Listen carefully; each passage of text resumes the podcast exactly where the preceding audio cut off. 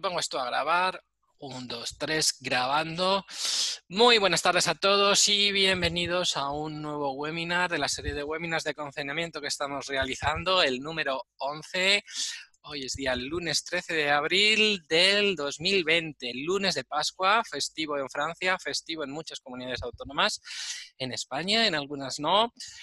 Felicidades a los que tienen vacaciones o tienen lunes de Pascua festivo y felicidades también a los que han podido trabajar hoy, porque no todo el mundo puede trabajar. Así que se ha convertido esto casi en un lujo, pero me consta que hoy muchísimas personas han podido volver a trabajar y bueno, parece que poquito a poquito, muy lentamente, se va a ir recuperando la normalidad. Y por el camino, pues nosotros vamos a seguir haciendo unos cuantos webinars más, en concreto seis hasta el lunes que viene. Y como le hemos cogido el gusto de estos los webinars, pues me temo que vamos a coger un ritmo de que haremos mm, de vez en cuando, uno a la semana, uno al mes o algo, amenazamos con estar con vosotros. Muchas gracias a todos por estar ahí, 64 personas. Vamos a esperar hasta en punto para empezar. Os presento a los panelistas que tenemos hoy y, hablamos, pero bueno, os adelanto que está conmigo Philip Rochet de PR Domótica y Domótica, PR Domótica y Domótica Doméstica, el foro ah, madrileño de adopción, pero os confieso que es francés de la France. Y tenemos a Bruno Martínez, que es francés de la France, pero sus padres son gallegos y por eso habla español con un acento inubicable. y tenemos a Tomás Martínez, aunque yo no sé si llamarle hoy Tomato del día o Tomás. ¿Qué prefieres, Tomás? Tomás, Tomás. Así que, aunque no lo creáis, Martínez y Martínez, voy a cambiar la vista, así, preferís vernos a los Pero no somos hermanos. Martínez y Martínez, bueno, Martínez es un apellido muy, muy, ah, muy, muy habitual en Francia, y de hecho un nombre también habitual en Francia es Martín, el, creo que el apellido más más uh, popular en Francia es Martín, común, dicen Martin. Incluso hay gente que sus padres están locos y se llama el chaval Martin, Martin, Martin. Es Martín, Martín, Martín, que es precioso. Martín también es nombre en castellano. Entonces, bueno, pero Tomás, tú sí que eres francés de la France y no tienes padres españoles. Sí, sí, sí, mi familia viene de Andalucía y mi madre vive en Granada, tiene un hotel ahí. Mm. Pues entonces, para, con todo lo que has dicho, hablas muy mal español. lo siento. No tan mal, no tan mal. Bueno, pues hace. No, la, la, gran diferencia de, de, los que vamos a decir que se acercan más a lo español nativo es eh, en el caso mío, por ejemplo, yo tengo muchos amigos que son como yo, que de padres eh, gallegos, eh, andaluces sobre todo, pero si la familia habla francés, si los primos, si los hermanos hablan francés, es más complicado aprender bien el español porque en casa es donde se habla mejor o peor y yo los amigos que hablan con sus padres en francés y con los primos en francés, pues no, no es tan fluido. Y en mi caso, como toda mi familia está en Galicia, pues hay que hacer un esfuerzo más para, para hablar el español, ¿no? Muy bien, bueno, entonces nos ponemos de acuerdo cómo llamamos a Tomás hoy. Tomás, Tomás. Toma. Como a, a, mí me gusta. Felipe le llama Tomás. Sí, yo le llamo Tomás porque yo con él, eh, nosotros hablamos en francés, bueno, con Bruno también, generalmente, entonces, bueno, pues le llamo como se llama, que es Toma, ¿no? Pero bueno. a mí me da igual, a mí me da igual. me da igual, yo soy medio granadino, me da igual. Bueno, aquí hay una pregunta del señor Eduardo Gil que dice, ¿viste algo, Chemi, de la mirilla wifi que te comentaba el otro día, de que creo que es de la marca Ambit? He intentado buscarlo y no he encontrado nada. Pues no, no he podido buscar nada. Animo a la comunidad a que nos pongan por aquí en el chat links a esta mirilla wifi de la que hablamos el otro día y miraré algo. Pero sí, me, el, viernes uh, vimos de Ambit Ah, me hablasteis de esta mirilla y me hablasteis del Ambit Cloud, que yo desconocía que Ambit ya tenía eh, controles de acceso cloud, lo estuve mirando un poco y me temo que los que yo conocía hasta ahora no son compatibles con ese nuevo cloud y tenemos que hacer trucos sucios, pero sí que parece que hay cosas, así que lo, lo estaremos mirando. Vale. Dice, ¿existirá alguna solución de cámaras térmicas para detectar la temperatura de los clientes que entran en los comercios? Sí, claro que sí. Vamos a hacer un webinar el jueves hablando solo de eso. Only for your eyes. Gracias por la pregunta, señor E. Orozco. Y dice Roberto Herrera, ahora os digo el modelo. Muy bien, gracias Roberto por decirnoslo por el chat. Bueno, más cosas.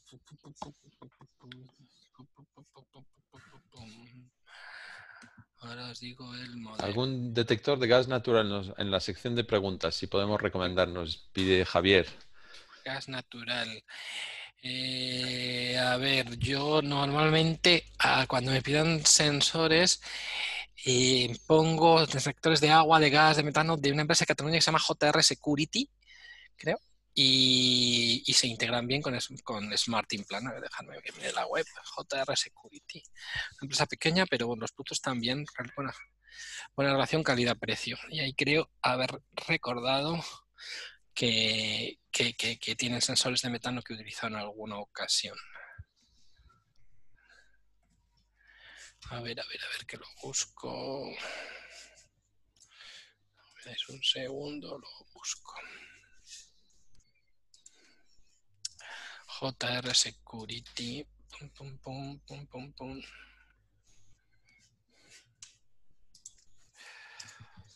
Creo que hay un sensor de gas también de la marca Heyman que, Que es Z-Wave directamente, Que ¿no? es Z-Wave nativo, Sí. sí. Y hay, pero no, y no hay sé qué, versión. qué tal sí. es.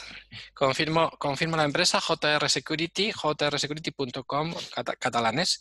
Bien, buen servicio, empresa pequeña, pero buenos productos, buena calidad-precio. Existe el de Heyman, también comercializado con rebranding por Cipato. Cipato. Ujú. Y versiones, el mismo sensor, versiones Z-Wave y Zigbee, creo recordar. Eh, tenemos aquí al... a- te- ¿Por qué me sales en dos ventanas, Toma? Se le ha cortado la conexión a Tomás y yo creo que la ventana que está fija eh, pues será por borrar, me imagino. Bueno, ya desapareció Vale, y ahora va a aparecer con esta nueva pantalla, me imagino. sí. Yo tengo un problema con Alexa y FTT, no consigo que me reconozca la orden y siempre me dice que no encuentra el dispositivo. ¿Os ha pasado? Bueno, que yo sepa hay que decir Alexa Trigger y lo que tú pongas. Alexa Sí. Trigger y lo que tú pongas. Y luego la segunda parte de la ecuación, o dispositivo o URL vía web hacks. Pero para que el comando vaya al, a IFTT hay que decir Alexa Trigger.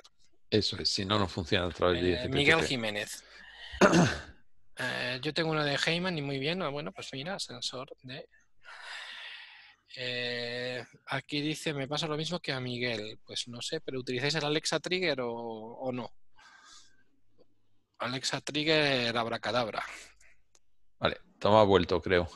Pues no sé decir, no sé decir, no lo, no lo he probado. Tomás, ¿tienes problemas de conexión? Se ha quedado. mm, yo creo que esa ha vuelto la imagen, pero no es una imagen fija de nuevo, no es, no es el vídeo.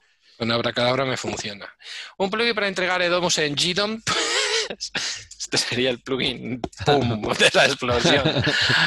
Ah, no, pero yo lo que sí que yo he hecho, y es muy interesante, eh, en los menús profundos del plugin de Z-Wave puedes meter el Z-Wave, el GDOM, como secundario del Edomus y todos los dispositivos que tienes en el Edomus como primario te aparecen en el GDOM y funcionan bien.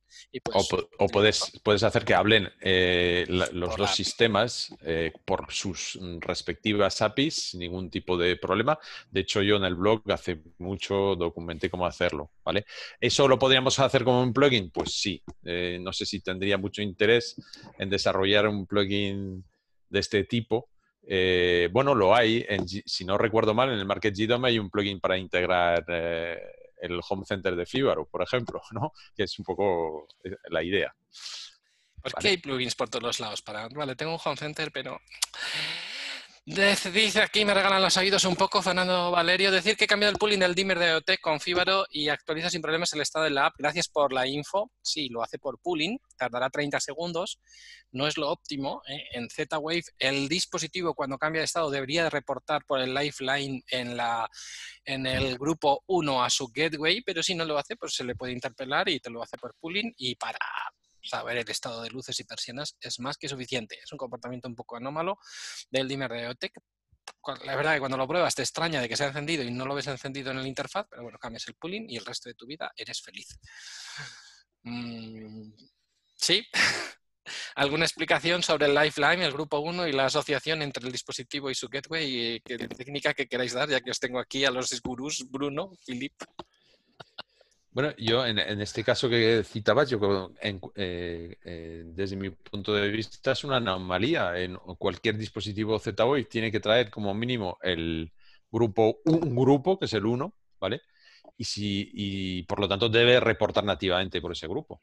Sí, pero ¿hay alguna Eh, anomalía en la en O, la, o en, la, o en la integración. en la integración de Fibaro no lo reconoce el comando y, hay Mm. que hacer- y por puede va ser. bien.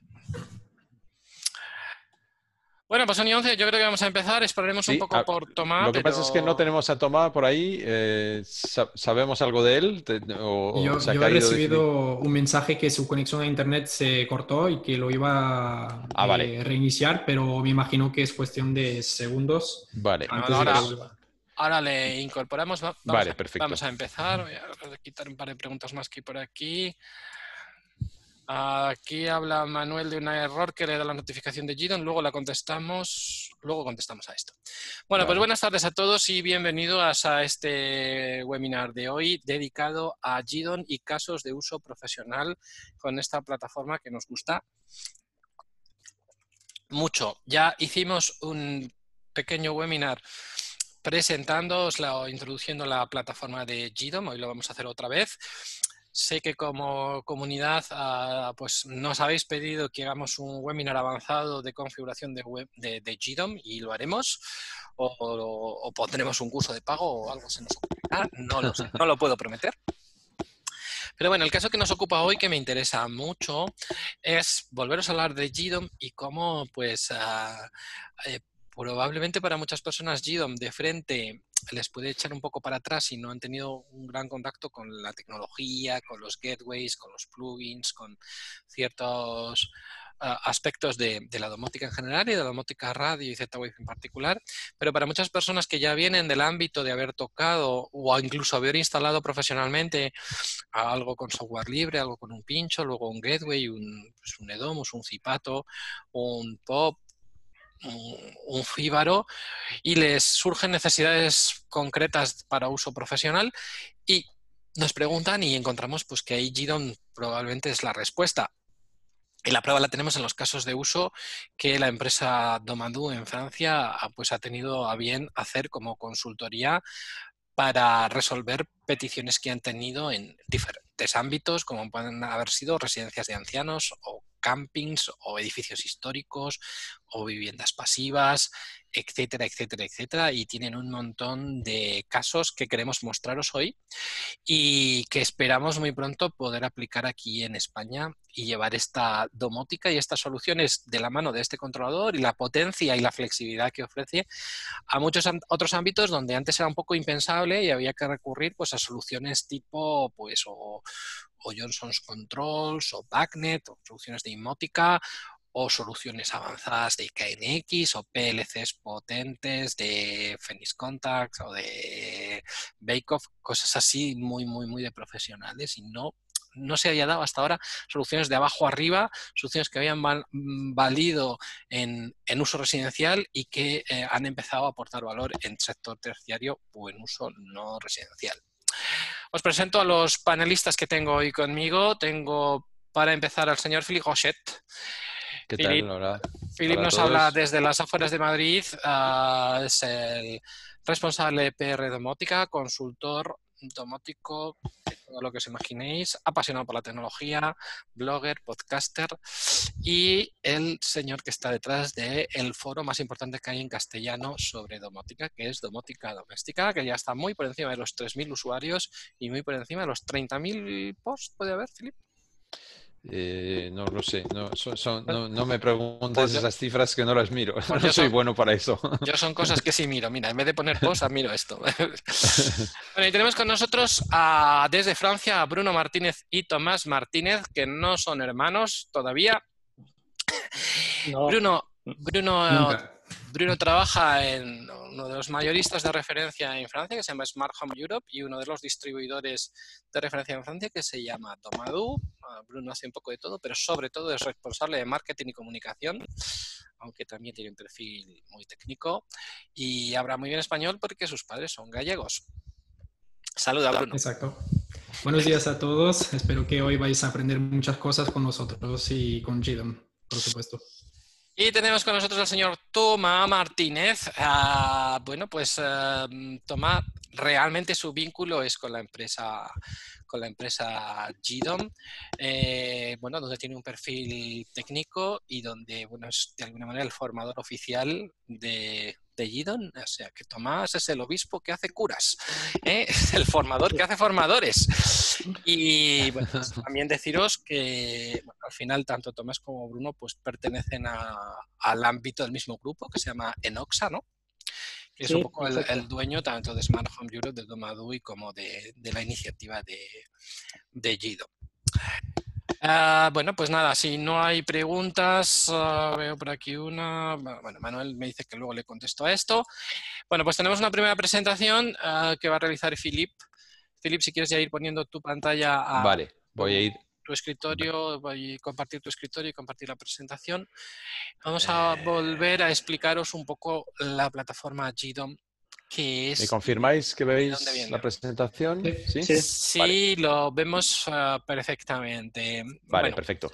los que estuvisteis con nosotros aquí en el eh, primer webinar que hicimos sobre GDOM, eh, pues es básicamente la misma presentación, vamos a repetir un poco lo mismo, pero con la ventaja de que tenemos con nosotros hoy, aparte de Bruno, que estaba ya con nosotros, eh, en aquel entonces, a Tomás, que le pediré que pues, me, que me interrumpa cuando quiera, cuando considere que tiene que puntualizar alguna cosa o reforzar algún punto, ¿vale? Vale, vale, vale. Eh, eh, pues que lo haga sin, ningún tipo de problema, ¿vale?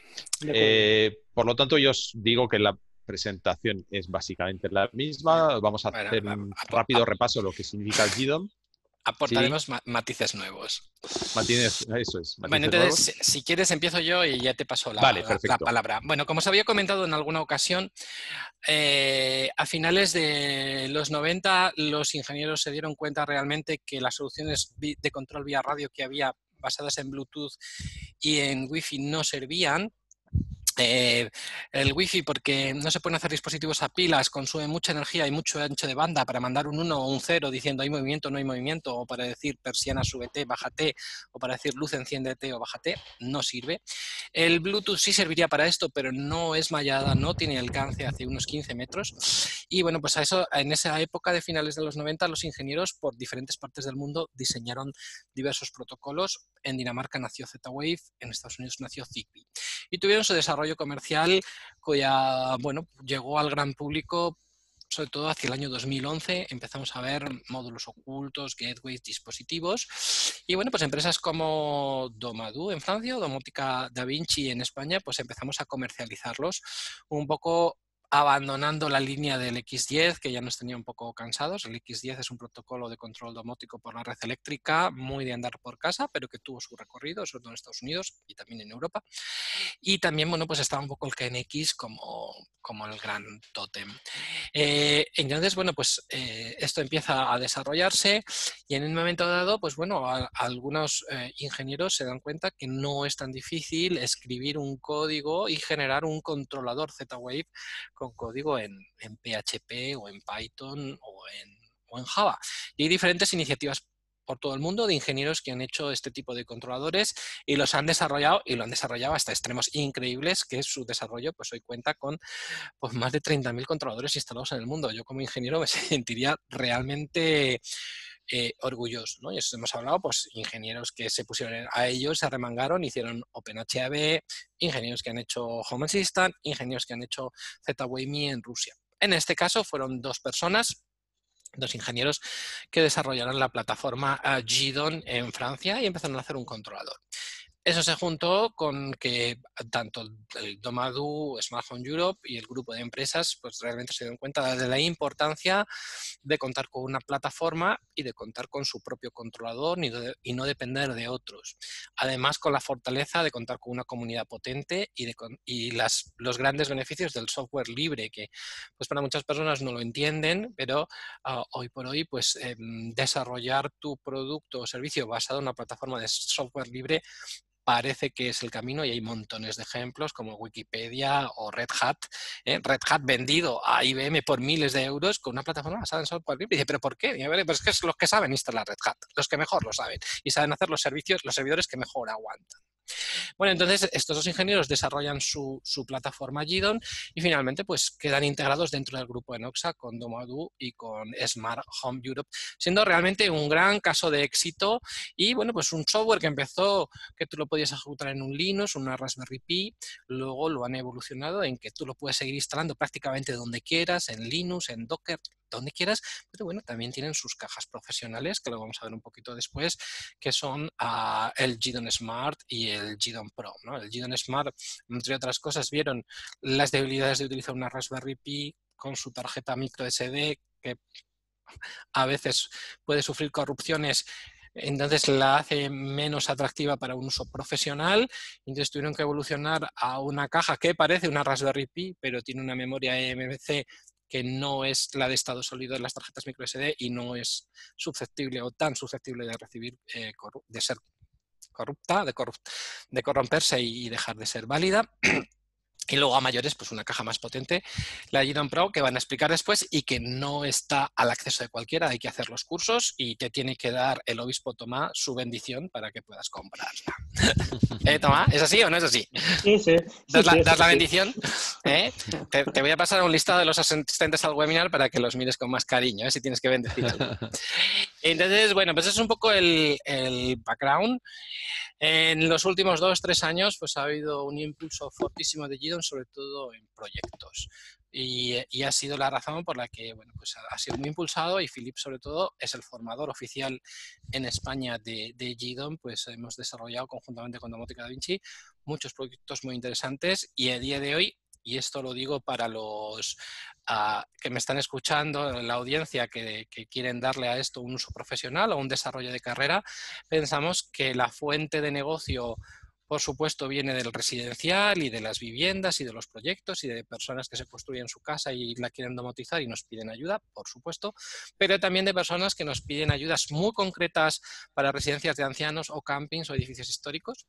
Y hemos encontrado también un hilo conductor muy interesante entre, entre todos esos proyectos. En general vienen a nosotros competiciones muy concretas y muy sencillas, eh, Bruno luego explicará alguna, y se han dado cuenta de que cuando les ofreces, eh, por ejemplo, GDON y por ejemplo Z-Wave, el potencial es, puedo hacer cualquier cosa que requieras sin casi impactar en la instalación, porque esto es vía radio, y con unos precios muy razonables frente a lo que ellos esperaban o lo que ellos habían conocido de escadas o sistemas de BMS, de Building Management System u otro tipo de sistemas de gestión de grandes edificios que son fenomenales y súper profesionales, pero son carísimos y difíciles de implantar en edificios ya construidos. Dicho todo este rollo, pues paso la palabra a Philip y por favor di algo interesante después de todo. Vale, lo, voy a intentar. Sobre lo que tú comentabas de, esa primera diapositiva, donde GDOM eh, hoy en día es una, se está posicionando como una solución eh, muy potente a nivel profesional, eh, yo considero que hay, hay dos cosas, ¿no?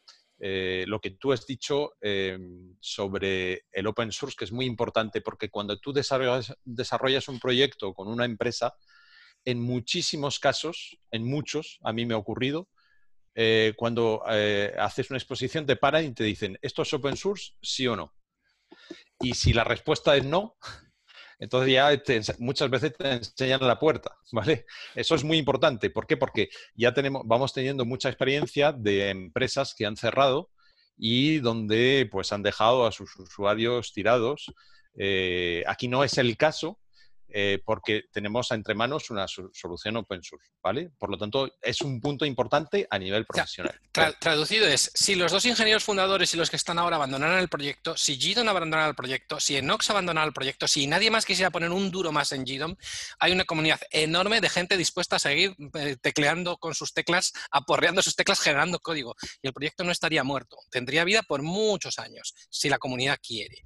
Y eso, con otras empresas, si la empresa cierra, no se libera el código, no hay código, no hay evoluciones, tienes un bonito papeles. Y no solamente las empresas pequeñas, sino las grandes también que hemos visto, eh, que hemos visto, perdón, que tenían proyectos y al final mm, veían que no era rentable o tan rentable como ellos querían y entonces dejaban el proyecto. abandonan plataformas. pequeñas empresas también. Eso es, eso es. Y más sangrante cuando la plataforma es dependiente de unos servidores, cosa que aquí no ocurre, lo vamos a ver después. Entonces mm, son, son puntos importantes.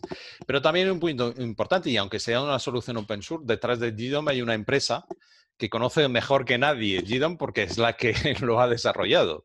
Entonces eso mm, a nivel de consultor como yo como tú, Chemi, pues es súper importante tener ese apoyo, ¿no? Eh, porque hay muchos proyectos eh, eh, en open source detrás de los cuales pues, hay solo una comunidad o una fundación. Mm, no critico eso, no, lo critico, pero a mí como consultor pues, me supone, o como profesional, es un respaldo muy importante contar detrás con una empresa, con sus desarrolladores, con su conocimiento a fondo de la solución. A mí me da garantías, obviamente, ¿no? porque me enseñan todos los días cosas o porque me apoyan si en un proyecto tengo que desarrollar un plugin, por ejemplo. Y bueno, pues eh, por, todo ese conjunto de cosas, considero que Genome es una solución muy, muy interesante. Y también tenemos la obligación de hacer el soporte, el soporte a, los eh, usuarios. Es muy importante. Exacto, exacto. Y es, bueno, es, algo que está muy tasado en GDOM y que me gusta. Cuando tú si te haces usuario, ya seas usuario final o, eres una empresa y haces un proyecto B2B, está muy bien, está muy claro desde el principio el soporte que vas a obtener. En función de tu Service Pack tienes un soporte eh, y eso está muy claro, muy establecido y, además se cumple. Entonces, eso es muy importante eh, para un usuario, obviamente. ¿vale? Sí. No sé quién quería decir algo ah, de los cuatro.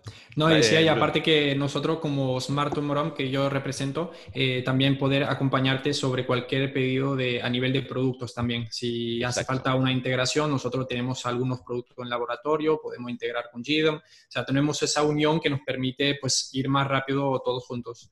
Exacto, exacto. Bien, pues eh, seguimos con la presentación, que es básicamente eh, la del otro día, os decía. Bueno, eh, hay, em, descansa sobre unos pilares básicos, ¿vale? Uno de ellos, ya hemos hablado bastante de él, es el open source. El código fuente está disponible en su totalidad en la red, ¿vale? En GitHub concretamente. Por lo tanto, es lo que ha subrayado Chemi antes, su continuidad está absolutamente asegurada. Además, eh, que mm, existe una comunidad de desarrolladores y eso es importantísimo, entiendo, para GDOM. Yo como usuario de GDOM me da confianza también. Es decir, que no solamente desarrollan plugin el equipo de GDOM, sino que hay una, un conjunto de desarrolladores que desarrollan plugins que ponen a disposición del usuario final y, eso nos da una gran diversidad de, cosas para integrar. Vale, no voy a hacer publicidad, no voy a hacer publicidad, Filipe, pero nosotros en conjunto y con otra persona llevamos ya dos. Sí, están, en, están en, el horno a puntito de salir. Entonces, entiendo que incluso eh, para GDOM como empresa, su comunidad, no solamente de usuarios, pero de desarrolladores, y si no, Toma, me dirás que si estoy equivocado, entiendo que eso es muy importante para la empresa, toda esta comunidad. Exacto, exacto. Sin esa comunidad no podremos hacer tantos plugins y tantas cosas. Y es la comunidad la cosa la más importante de GDOM, su comunidad. Perfecto. Eh, sigo. Eh, otro de los pilares importantísimos eh, de GM lo he nombrado antes y es que es no dependiente de la nube. Sabéis que hay como dos escuelas en esto de la domótica. Los hay que defienden a muerte el, eh, la dependencia de la nube, que bueno, que puede tener sus ventajas, y hay quien defiende la no dependencia de la nube, eh, como en el caso de GDOM. Eh, GDOM es una solución totalmente independiente de la nube. en lo, lo, que significa, entre otras cosas, que los datos son tuyos. Los datos de los usuarios son de los usuarios. No se guardan en ningún servidor y eso hay que entenderlo desde el principio. Es muy importante esto. Eh, por lo tanto, cuando tú accedes a tu, GDOM, eh, tengo uno aquí detrás, accedes a tu GDOM, no accedes a un servidor donde estén almacenados tus datos de tus dispositivos o de tus cámaras o mm, de lo que sea, ¿vale? Hay que eh, mm, subrayar eso porque entiendo que es muy importante. Eso también entronca con lo que decíamos antes, y es que la continuidad de GDOM, entre otras cosas, está asegurada, aparte de que porque es open source, también por esa no dependencia de la nube, eh, porque no hay servidores que puedan cerrar y que puedan impedirnos usar nuestro, nuestro GDOM en el, futuro. ¿De acuerdo? Eh, a pesar de lo cual, eh, por supuesto, es importante que podamos acceder en remoto a nuestro GDOM. Estamos hablando de domótica, por lo tanto, todos queremos poder acceder en remoto.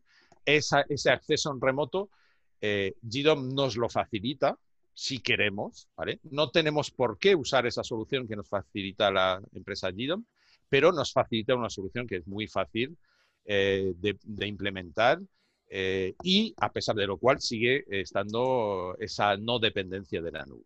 ¿De acuerdo? ¿Algo que añadir, Tomás, sobre esto? No, no, nada. Perfecto. Preguntan aquí, ¿Gidon requiere una IP fija para funcionar correctamente en remoto desde Internet? Eh, no, no. No, lo requiere con el servicio en la nube de Gidon. Entonces, eh, no sé si, Filip, podrías explicar, si Gidon cerrara, eh, pues este servicio de facilitarnos el acceso remoto lo perderíamos, pero sería muy fácil seguir accediendo a tu controlador, tienes todos tus datos. De, hecho, de hecho, hay muchos usuarios hoy en día que o bien eh, usan una caja GDOM, vamos a decir, o no la usan y se lo montan en, una Raspberry Pi, en un Linux, en una máquina virtual y no usan ese, acceso remoto. Y es perfectamente legal. Y es perfectamente legal y no pasa nada y perfecto, ¿no? Lo puedes hacer de varias formas, aquí no vamos a entrar, pero bueno, si tienes una VPN, pues lo podría, podrías conectarte en remoto sin problemas o podrías hacer un acceso seguro por HTTPS y un certificado SSL. Bueno, eh, no sé la cantidad de usuarios de GDOM que usan esa solución, pero me consta que hay unos cuantos. ¿Vale? Ahora, hay que tener conocimientos de informática para hacer estas cosas que he nombrado eh, y no todo el mundo los tiene. Bueno, pues GDOM te facilita el acceso remoto en dos clics, ¿vale? Eh, es de lo que estamos hablando. Otro pilar muy, muy importante de GDOM es que es multiprotocolo. ¿vale? Es verdad que si tú vas a comprar una GDOM Smart, por ejemplo, hablando de gran público, vas a poder elegir entre una GDOM Smart Z-Wave o una GDOM Smart en Ocean. Bien. Pero no es excluyente. Aunque te compres una GDOM Smart Z-Wave, puedes convertirla también en Ocean y viceversa, no hay problema. Eh, porque eh, GDOM tiene en mente ser, siempre lo digo, un hub universal. esa es la vocación de GDOM. No es apostar por un protocolo en particular, sino que quiere ser un hub universal, es decir, integrar cuanto más mejor, ¿vale?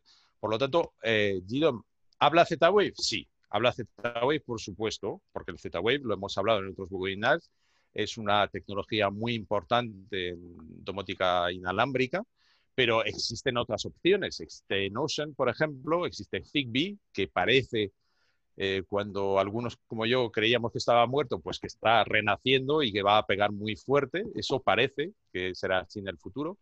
Está el Bluetooth Mesh, que ya es una realidad en GDOM, ¿vale? O permite hacer muchas cosas, el Bluetooth en general y el Bluetooth Mesh en el futuro. KNX, que es una tecnología que muchos conoceréis probablemente, es, eh, mm, iba a decir, fácilmente integrable en, en GDOM, ¿vale?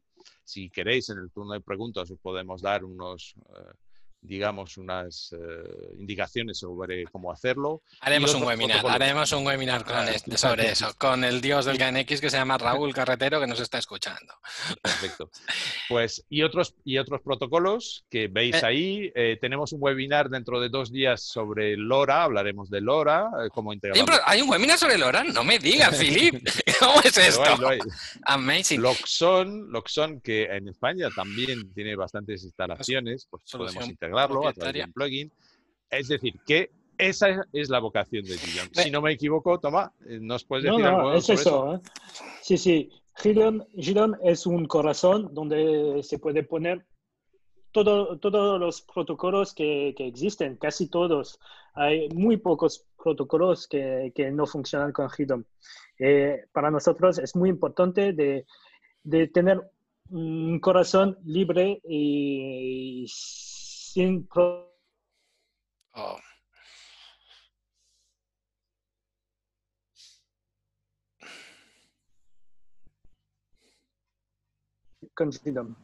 Exacto. Y los protocolos que no han sido integrados también es porque no se simplemente, pero no es eh, porque GDOM no ha querido. Exacto. Eh, muy bien. Philip, en esta línea de los pilares de GDOM, no sé si me oís porque me he perdido un momento.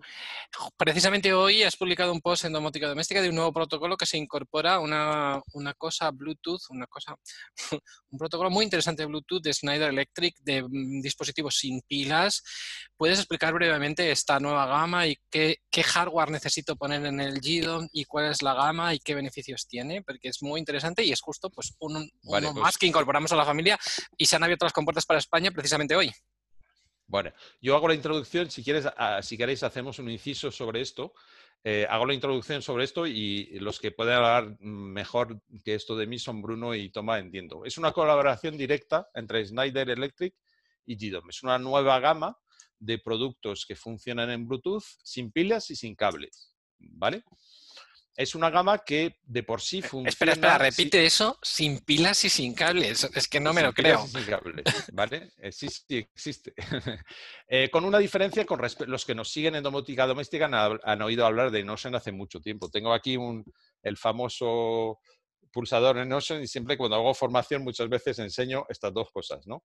Y cuando no estamos confinados les hago pulsar y les digo pulsa aquí y luego pulsa aquí, ¿vale? Entonces se dan cuenta que en este azul cuesta mucho más que en este, no por el color, sino porque este es Z-Wave y este es en Ocean. Gimnasio para el los también funciona sin cables o, y, sin cables y sin pilas, pero tienes que pulsar muy, mucho, muy fuerte con una presión de no sé cuántos que Bruno un kilo doscientos. un kilo 200. Entonces eso parece que no, pero para personas mayores, por ejemplo, es un problema. Muchas veces poder pulsar eh, pero es verdad que esto funciona sin pilas porque es piezoeléctrico y genera la energía que necesita en el momento que lo requiere. ¿vale? Pues esa gama de eh, Odace de, de, Schneider es parecido, sin, pilas y sin cables, pero no teniendo que ejercer esa presión, sino mucho mm, menor, como un interruptor normal. ¿vale? Eh, y funciona sin controlador, en principio, con lo que supone eso, eh, obviamente, de pérdida de inteligencia, vamos a decir, y de acceso remoto. Entonces ahí es donde entra GDOM y donde han trabajado juntos para integrar esa gama en GDOM, que si no me equivoco, a día de hoy GDOM es la única solución eh, que permite integrar esa gama de dispositivos. ¿Es así, Bruno? ¿Nos puedes decir más sobre ello? Dicen por aquí que estos dispositivos están muy bien para el posapocalipsis, porque funcionan sin baterías. Entonces ya, aunque no haya ninguna empresa en el mundo que fabrique baterías, tú vas a seguir pudiendo utilizarlos. Eh, bueno, Perdona, bueno, sobre la colaboración, igual Tomás nos puede dar más detalle. Y yo a nivel técnico había hecho recientemente un, guía en domótica doméstica eh, sobre el uso con GDOM. Y bueno, eh, básicamente, como lo decía Philip, lo puede utilizar eh, sin controlador domótico eh, y puede, por ejemplo, utilizar interruptores y actuadores de luz, de persiana. Y bueno, los interruptores, a diferencia de los que son en Enocean, que estaban enseñando mm, Philip, con los de Schneider solamente son 300 gramos, es decir, cuatro veces menos que la presión que se ejerce con los de Enocean. Y bueno, nosotros que hemos tenido la oportunidad de probarlos, realmente no se nota diferencia ninguna entre apoyar un interruptor eh, de la pared eh, que es cableado, eh, un interruptor cualquiera que tengamos, y esta gama de, Schneider, que es bastante sorprendente la, cómo ha avanzado pues, la tecnología hoy en día con estos productos que, que no necesitan ni siquiera cableado. ¿Qué tal, en comparación de, rango, de alcance? Preguntan por aquí, de, alcance radio. En mi caso no lo he utilizado en, mi propio hogar. Eh, Tomás, eh, ¿sabrías decir más? Yo tampoco, pero eh, como hay la tecnología, la tecnología Mesh, se puede hacer 50, mm, 50 metros más o menos.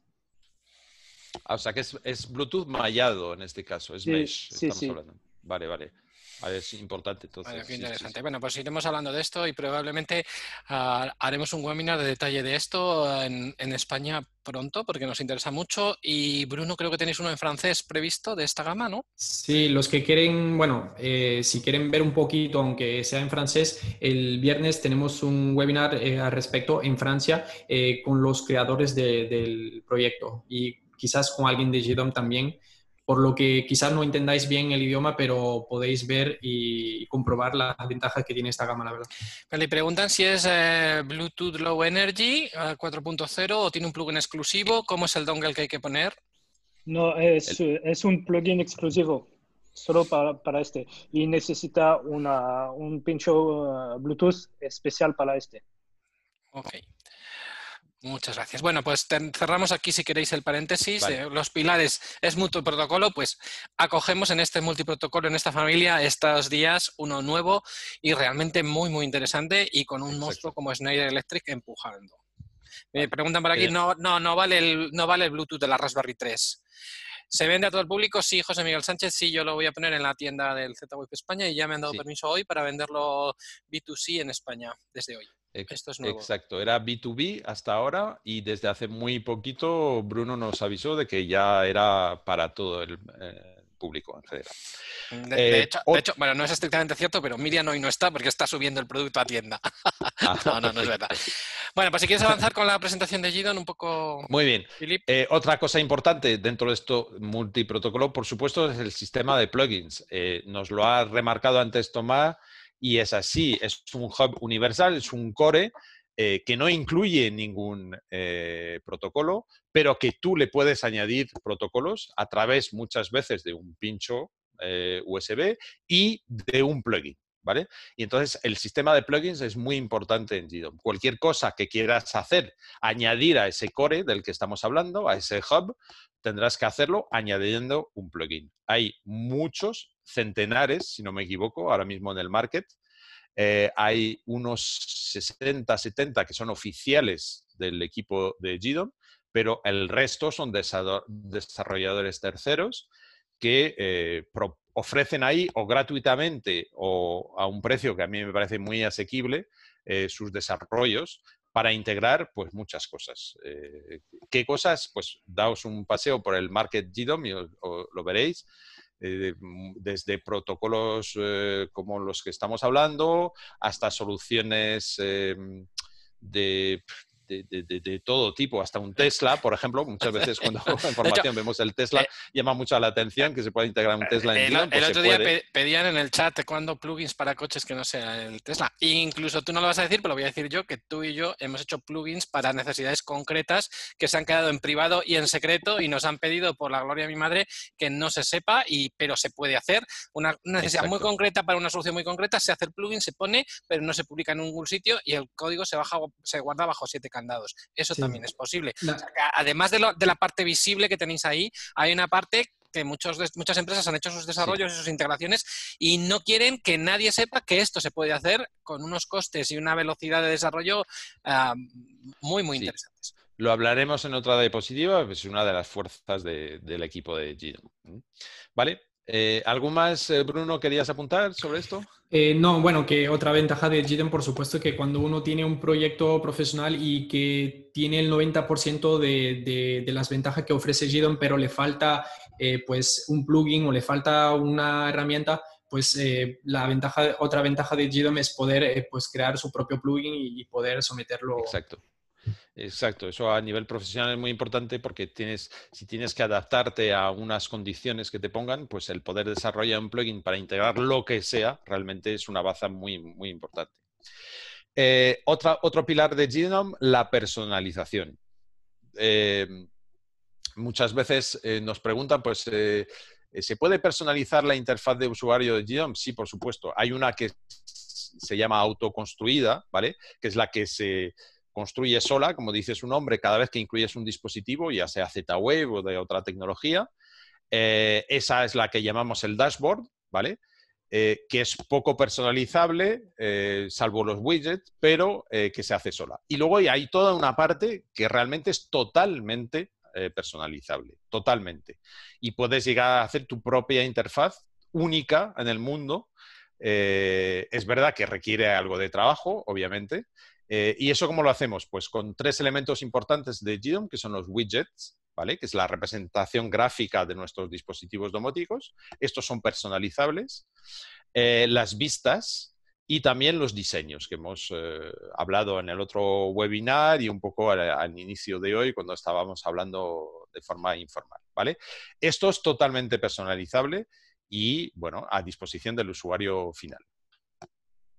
Eh, luego, eh, voy a incidir un poco más en lo que ya he dicho antes, que mm, GDOM, su vocación es ser un hub domótico universal con un core que es lo que nos ha dicho Tomás antes, con sus cosas, eh, que son su motor de escenas, ¿vale? Que eh, los que conocéis un poco, pues tienes... Eh, es muy, muy potente, pero no requiere saber programar. Eso es muy importante también, es por bloques, ¿vale? Eh, aunque también en una programación avanzada, por supuesto, eh, eh GDOM permite hablar con muchos lenguajes informáticos que yo recuerde PHP, Python y alguno más. Toma, ¿qué otros lenguajes entiende GDOM? No, no, es eso, PHP, Node.js, no sé cómo se dice en español, pero Node.js. Vale, vale, pues, o sea Python y Python. No de JS, es lo que decimos los que no sabemos. No de JS, sí. Aquí lo pone Jesús. Eh, hay una parte que yo considero muy importante, que es todo el histórico de datos en GDOM, que al que busca estadísticas en domótica, realmente en GDOM va a encontrar eh, algo fantástico, que es la historización de los datos eh, en forma de curvas, de muchas formas, y es muy, muy interesante. Su API ¿vale? Importante, eh, GDOM tiene su API. ¿Qué permite hacer su API? Pues eh, tener GDOM como sistema, digamos, de gestión de toda la domótica y tú, para un proyecto B2B profesional, que tu cliente use su propia aplicación, por ejemplo. Eso es una, ah, una de las ilustraciones para esa API, que permite hacer muchas más cosas.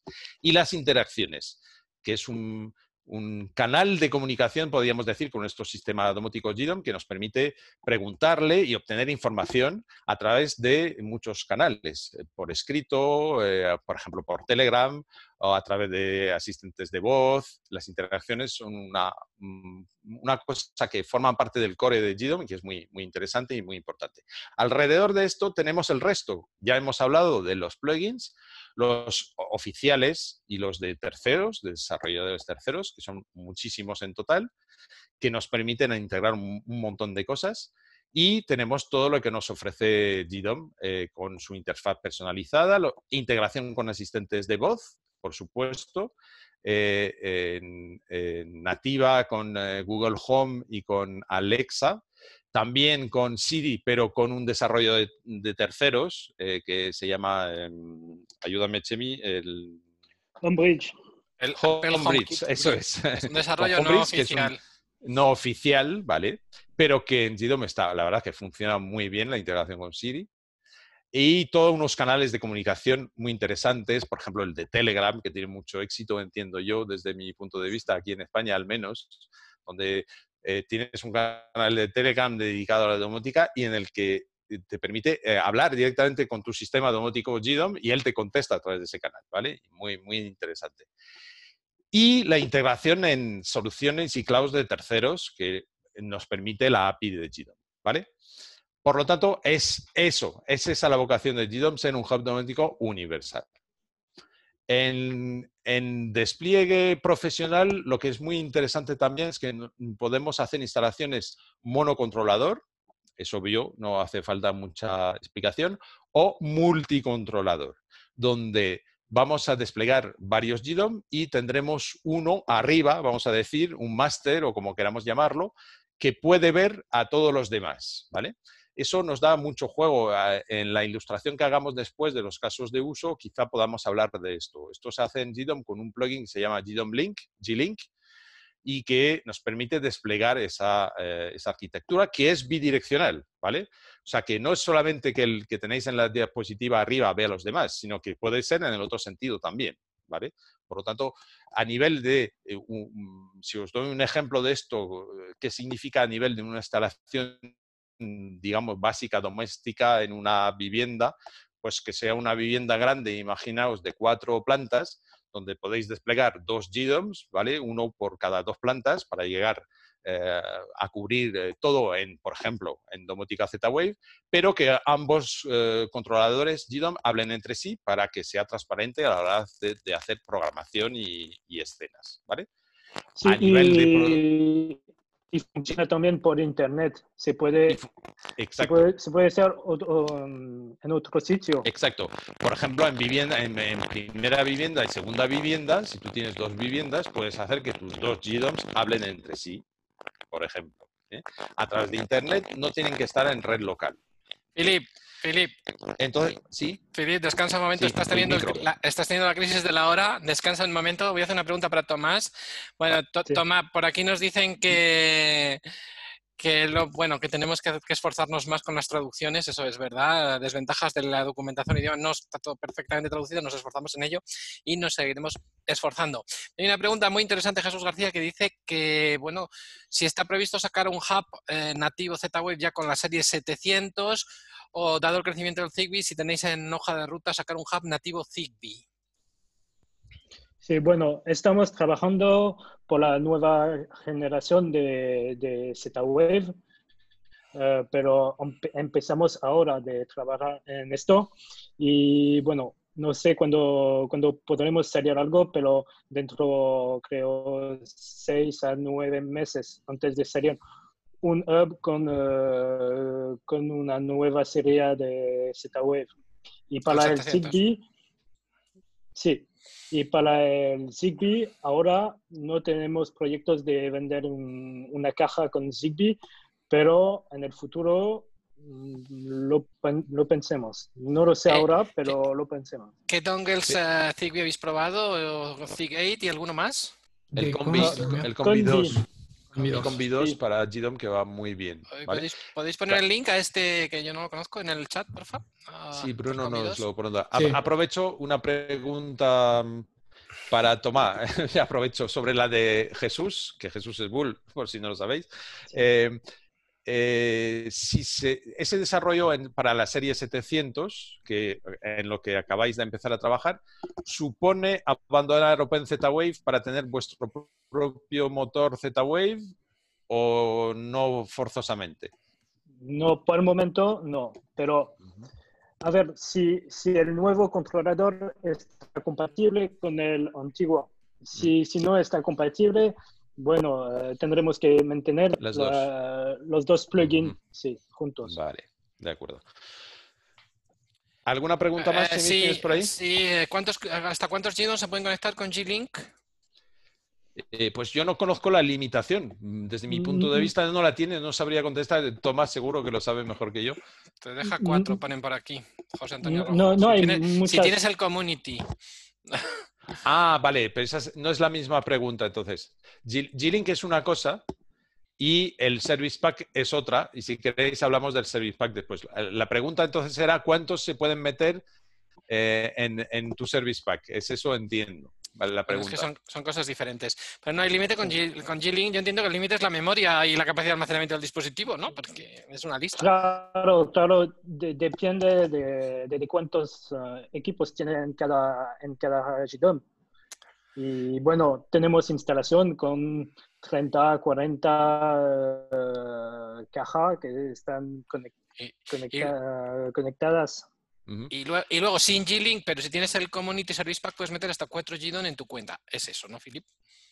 Sí, eh, no conozco las cifras eh, exactas. Eh, Tomás, eh, nos lo puedes decir. Entiendo que la pregunta es, si yo tengo un Service Pack Power, ¿cuántos GDOM puedo eh, linkar con mi cuenta Market? Entiendo que la pregunta es esa. Tomás, ¿nos puedes contestar a eso? Bueno, con el community solo, solo se ti- tiene que hacer una cuenta community por GDOM para Sí. y conectarlas eh, entre, eh, entre ellas. Pero no hay límites. Se pueden hacer mismo si, si las cajas no son en el mismo cuenta, en la misma cuenta. ¿Entiendes? Eh, lo que yo entiendo de la pregunta, entiendo, eh, y eh, lo cubro un poco más. Entiendo que la pregunta iba relacionada con el acceso remoto. Enti- quiero entender que lo que nos preguntaban es, si yo tengo un Service Pack Power, ¿cuántos GDOM puedo tener con acceso remoto? ¿Puede ser esa la pregunta, Chemi? ¿Me confirmas? no la ve. Ah, no lo sé. No, no lo sé porque ha puesto solo 4 y no ha puesto más. Vale, como se refiere a cuatro, no sé si Tomás nos puedes decir algo sobre esto o... El número 4 viene de algún sitio.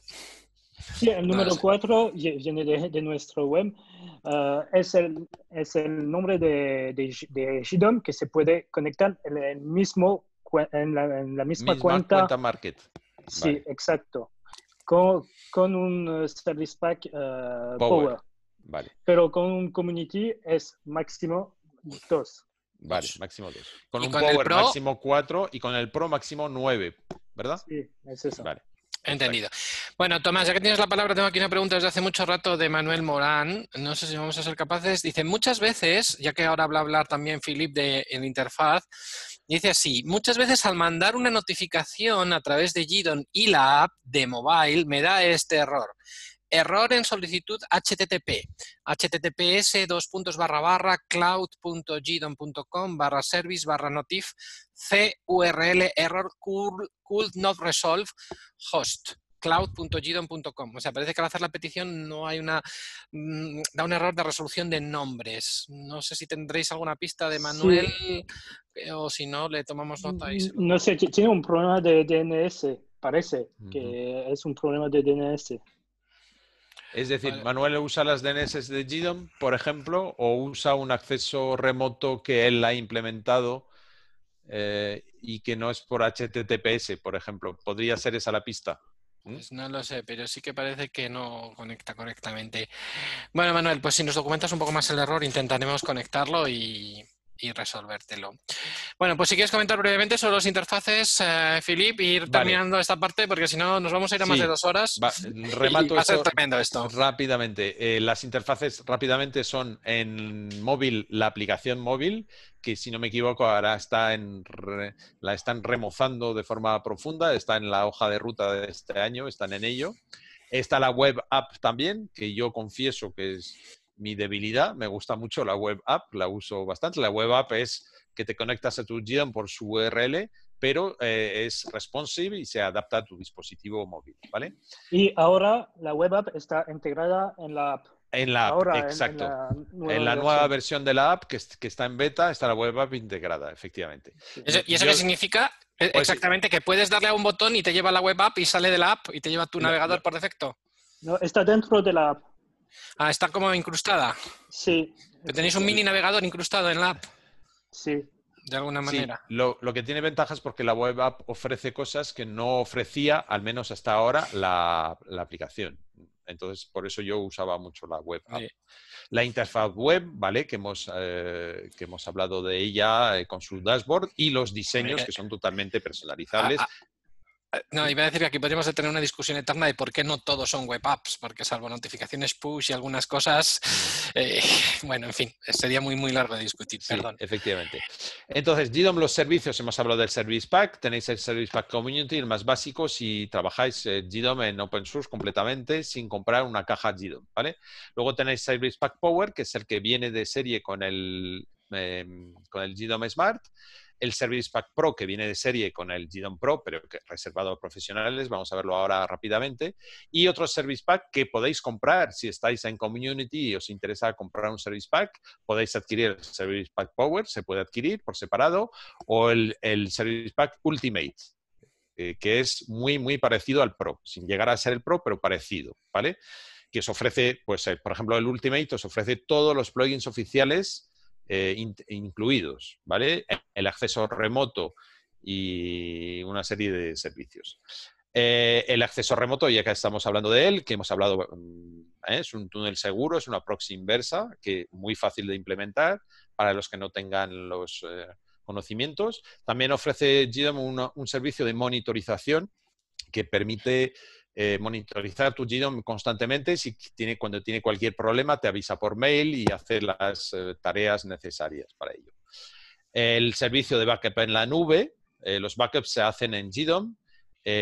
conviene sacarlos de GDOM, por supuesto, por si hubiera algún problema. Entonces, GDOM te ofrece un servicio que te permite tenerlo en un servidor. Por supuesto, Hemos hablado antes de que GDOM es totalmente cloudless. Aquí hay un servidor para almacenar, pero los backups están cifrados, encriptados, por supuesto. el, equipo de GDOM en ningún momento puede ver el contenido de estos backups, ni le interesa, pero para que tengáis la seguridad, van cifrados, ¿vale? Con vuestra clave personal. ¿vale? O sea que, por lo tanto, ellos no pueden acceder. Y el GDOM Market.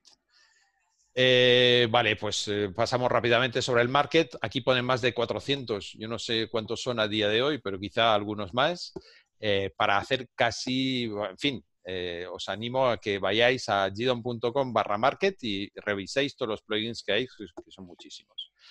Y voy ya a la parte profesional, porque es interesante pues porque tendréis un profesional que se forma, tiene acceso a un hardware que no es el mismo que el del gran público. Para el gran público tenemos, eh, aparte de la parte eh, open source, que tú te puedes instalar tu GDOM en el hardware que quieras eh, que sea compatible, puedes comprar una GDOM Smart con esas características que tenéis allí puesto en la presentación y el, mm, el pro, el profesional que se forma, eh, él puede comprar y instalar a sus clientes el GDOM Pro, que es una máquina eh, parecida a la GDOM Smart, pero más potente, tiene más eh, disco duro, ¿vale? Estamos hablando aquí que es un disco eMMC, no es una tarjeta SD, ¿vale? Tampoco es una Raspberry Pi, aunque pueda parecerlo desde fuera. en el Pro tenemos 16 GB, mientras que en el Smart tenemos 8.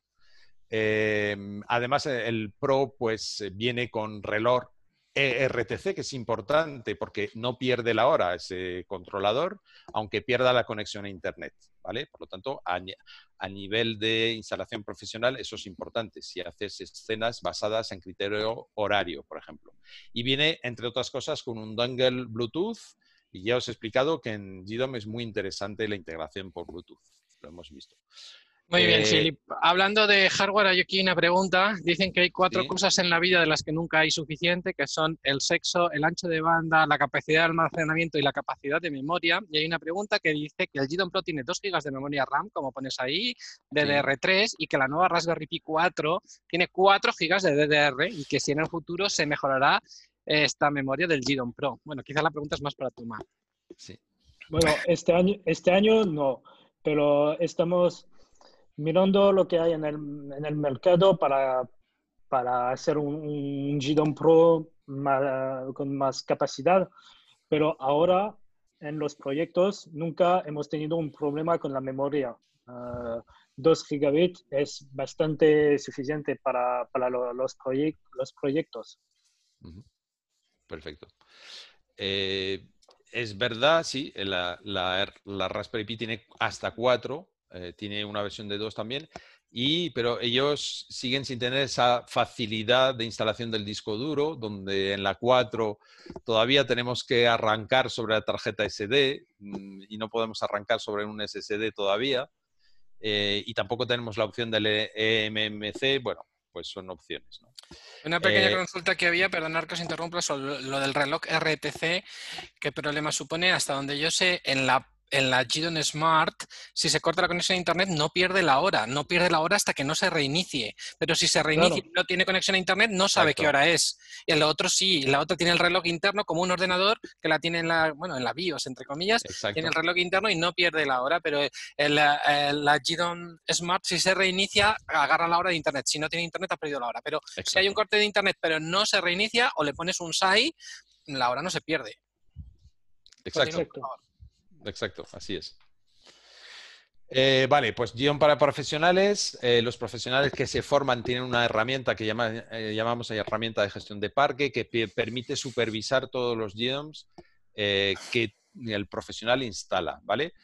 no hay nada guardado en servidores tampoco. El acceso en ese momento en el que el profesional accede a los GDOM que él ha instalado, lee los datos en ese momento y desde esa herramienta puede hacer un montón de cosas, ¿vale? Como las que veis en la presentación, que es monitorizar los GDOM Pro que ha instalado, actualizar, hacer actualizaciones en remoto, hacer backups en remoto y tener el soporte centralizado. ¿Vale? Puede llevar el soporte él como instalador sin que el cliente reciba tickets de, o respuestas del soporte de GDOM.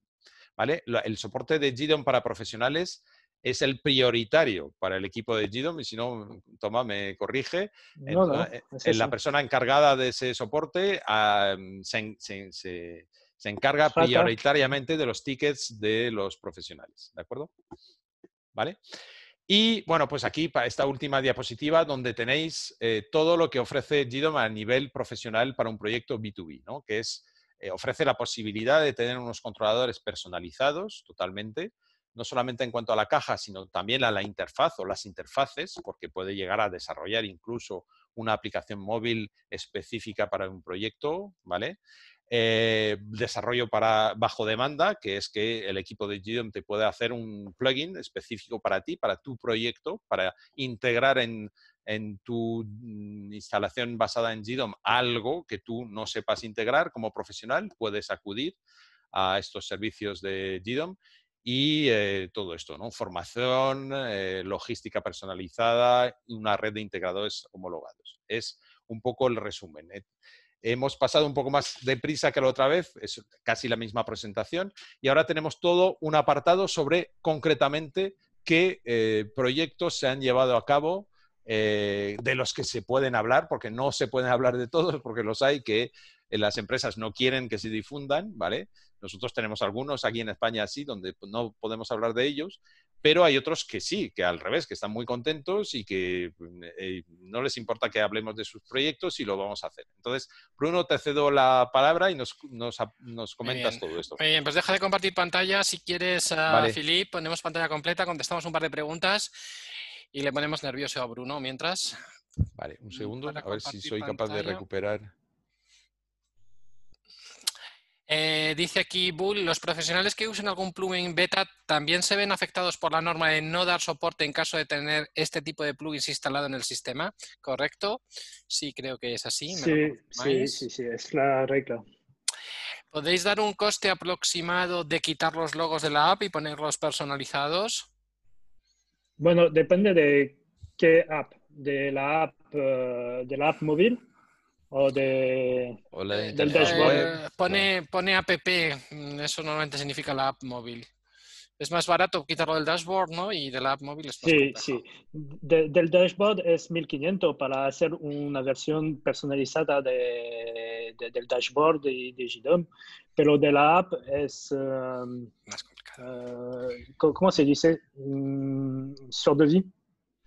Eh, pedido, bajo, pedido, sí. Sí, bajo, pedido y bajo eh, presupuesto, ¿vale? Hay que presupuestar. pero, pero, el presupuesto low cost de esto, mira, aquí lo comenta un poco Raúl Carreteros, tú te puedes desarrollar ah, el server quitando los logos y todo y, utilizar una web app y ya está, más o menos, para hacerlo low cost y rápido podría hacerse algo así, ¿no? Claro. Sí, si personalizan la interfaz web, por lo tanto, en web app estará personalizada, claro. Es, responsive, se adapta a la interfaz del móvil y se va a ver. No es perfecto, pero para un desarrollo rápido y un test uh, concept, eh, más que de sobra, más que de sobra. Muy bien, pues muchísimas gracias, Filip. Y cedo la palabra con gusto a Bruno Martínez de, de Tomadú y Smart Home Europe. Eh, Dice, pero esto hasta que se actualice el core. Efectivamente hay que tener cuidado con las actualizaciones porque puede haber una actualización y, sobreescribir tus, tus iconos, pero eso también se puede, y tu personalización, pero eso también se puede arreglar cambiando los permisos y tocando cosas. No, pero bueno, cuando GDOM te hace una personalización, las actualizaciones no afectan esa personalización, por supuesto, por supuesto. Para eso pagas y para eso lo hacen los que saben. Eso está, controlado y lo hemos hecho ya varias veces. Bueno, pues toda la palabra a Bruno, que nos va a hablar de casos de uso que ellos han tenido con Smart Home Europe y con Domadou de de GDOM. Y pues nada, el tiempo es tuyo, Bruno. Son las 6 y 10. Eh, normalmente estos webinars estamos acabando a las seis y media, siete menos cuarto. Yo estoy encantado que estemos hablando hasta la luna de la noche, pero se os va a hacer la hora de cenar en, en Francia. Así que. No, nos vamos a adaptar al horario español de esta vez. Muy bien. No quiero ponerte nervioso, pero tienes 82 eh, más nosotros cuatro, 86 personas eh, atendiendo. No paro de daros las gracias y de sorprenderme de que esto tenga este interés. Es verdad que estamos de confinamiento, pero bueno, lunes por la tarde, un tema muy específico, muy concreto. Pues gracias a todos por vuestro interés y, y vuestra participación una vez más. Así que, Bruno, pues te escuchamos gustosos. Vale. Bueno, pues hemos visto la parte teórica de lo que es capaz de hacer GDOM, pero lo que es interesante para algunos profesionales eh, es saber también hasta dónde va GDOM en casos de uso concretos. Entonces, aquí he puesto una lista de proyectos eh, que hemos acompañado o que se puede hacer a través de GDOM.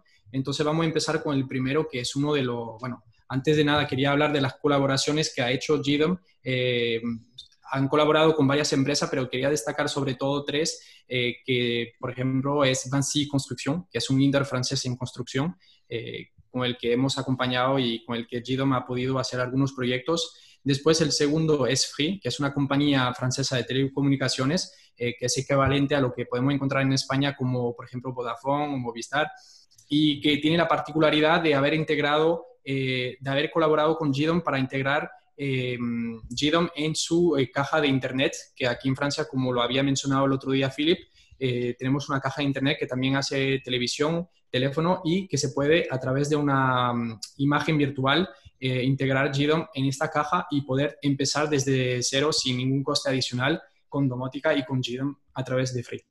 Eh, Bruno, me río porque a raíz de escucharte y de esto de Free nos ha salido, hablaremos, pero hay una oportunidad en Levante de un operador que vende fibra y vende unas cajas y que tiene su cierto recorrido. Es muy local, pero tenemos ideas de intentar meter esta domótica y tal, de reproducir un poco el proyectillo de Free y puede ser muy divertido. Ya te hablaré, ya te hablaré. Sí, y bueno, la ventaja es que mm, cualquier empresa pues, eh, puede colaborar con GDOM del hecho de que GDOM es eh, eh, muy ágil para todo tipo de proyecto. Y en este caso Free, pues uno puede empezar sin tener ni siquiera un Raspberry, solamente puede comprar, por ejemplo, un pinche Zigbee, un pinche Bluetooth o un pinche Z-Wave, lo, integra, lo pone en la caja del operador que tiene en casa y pues sin coste adicional puede empezar con domótica y con productos como Xiaomi o como, por ejemplo, los de IKEA que también están en Zigbee. Eh, después, la tercera colaboración grande que quiero destacar hoy es eh, la colaboración con Corion, que es un líder europeo en servicios de acompañamiento para personas mayores. Y con el que GDOM ha hecho muchísimos proyectos y voy a comentar los detalles en este primer caso, que se trata de centros jubilados. Y le voy a comentar un testimonio de Fabrice, que es director digital de Corion, del centro, del grupo de, bueno, de la empresa que he presentado justo antes, que ha dicho que el personal ve un interés en tener un centro de jubilados conectado para facilitar su trabajo diario, para liberar tiempo para estar más cerca de las personas, porque la relación humana es algo muy importante cuando nos interesamos en la soledad que sufren los ancianos. ¿Qué puede traer eh, como beneficios eh, la domótica y en concreto GDOM en un centro de jubilado, pues aquí hay muchos beneficios. Eh, por ejemplo, que las personas mayores, eh, gracias a un botón de, por ejemplo, de la marca Fíbaro, pueden controlar las persianas y la iluminación sin tener que acudir, llamar a una persona para que lo pueda hacer. Entonces podrá mm, tener más autonomía al cotidiano. Eh, después, la segunda ventaja es la lectura automática de la temperatura en cada área del centro de jubilado.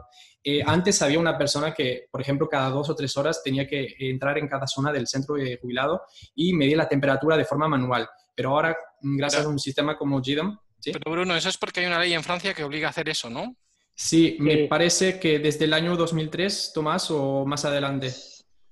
Sí, 2003. ¿Cuándo había la, la ola de calor? Sí, 2002, 2003, sí. Que murió mucha gente en Francia con la ola de calor aquella, sí. Y bueno, en Europa en general, en España no tenéis ninguna regla, norma que, que conocéis, perdón, o al respecto.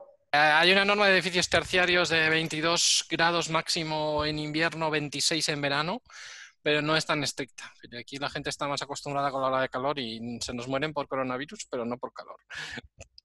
Y, bueno, perdonad la broma sin, sin, seguir esa, esa, esa norma, eh, aunque no tenga, por ejemplo, una norma tan exigente en cualquier país, eh, uno puede eh, pues poner más medidas para medir en tiempo real las temperaturas de diferentes zonas y tener un reporte a través de una sola interfaz, que es otra ventaja que, que GDOM ha podido aportar en este caso concreto.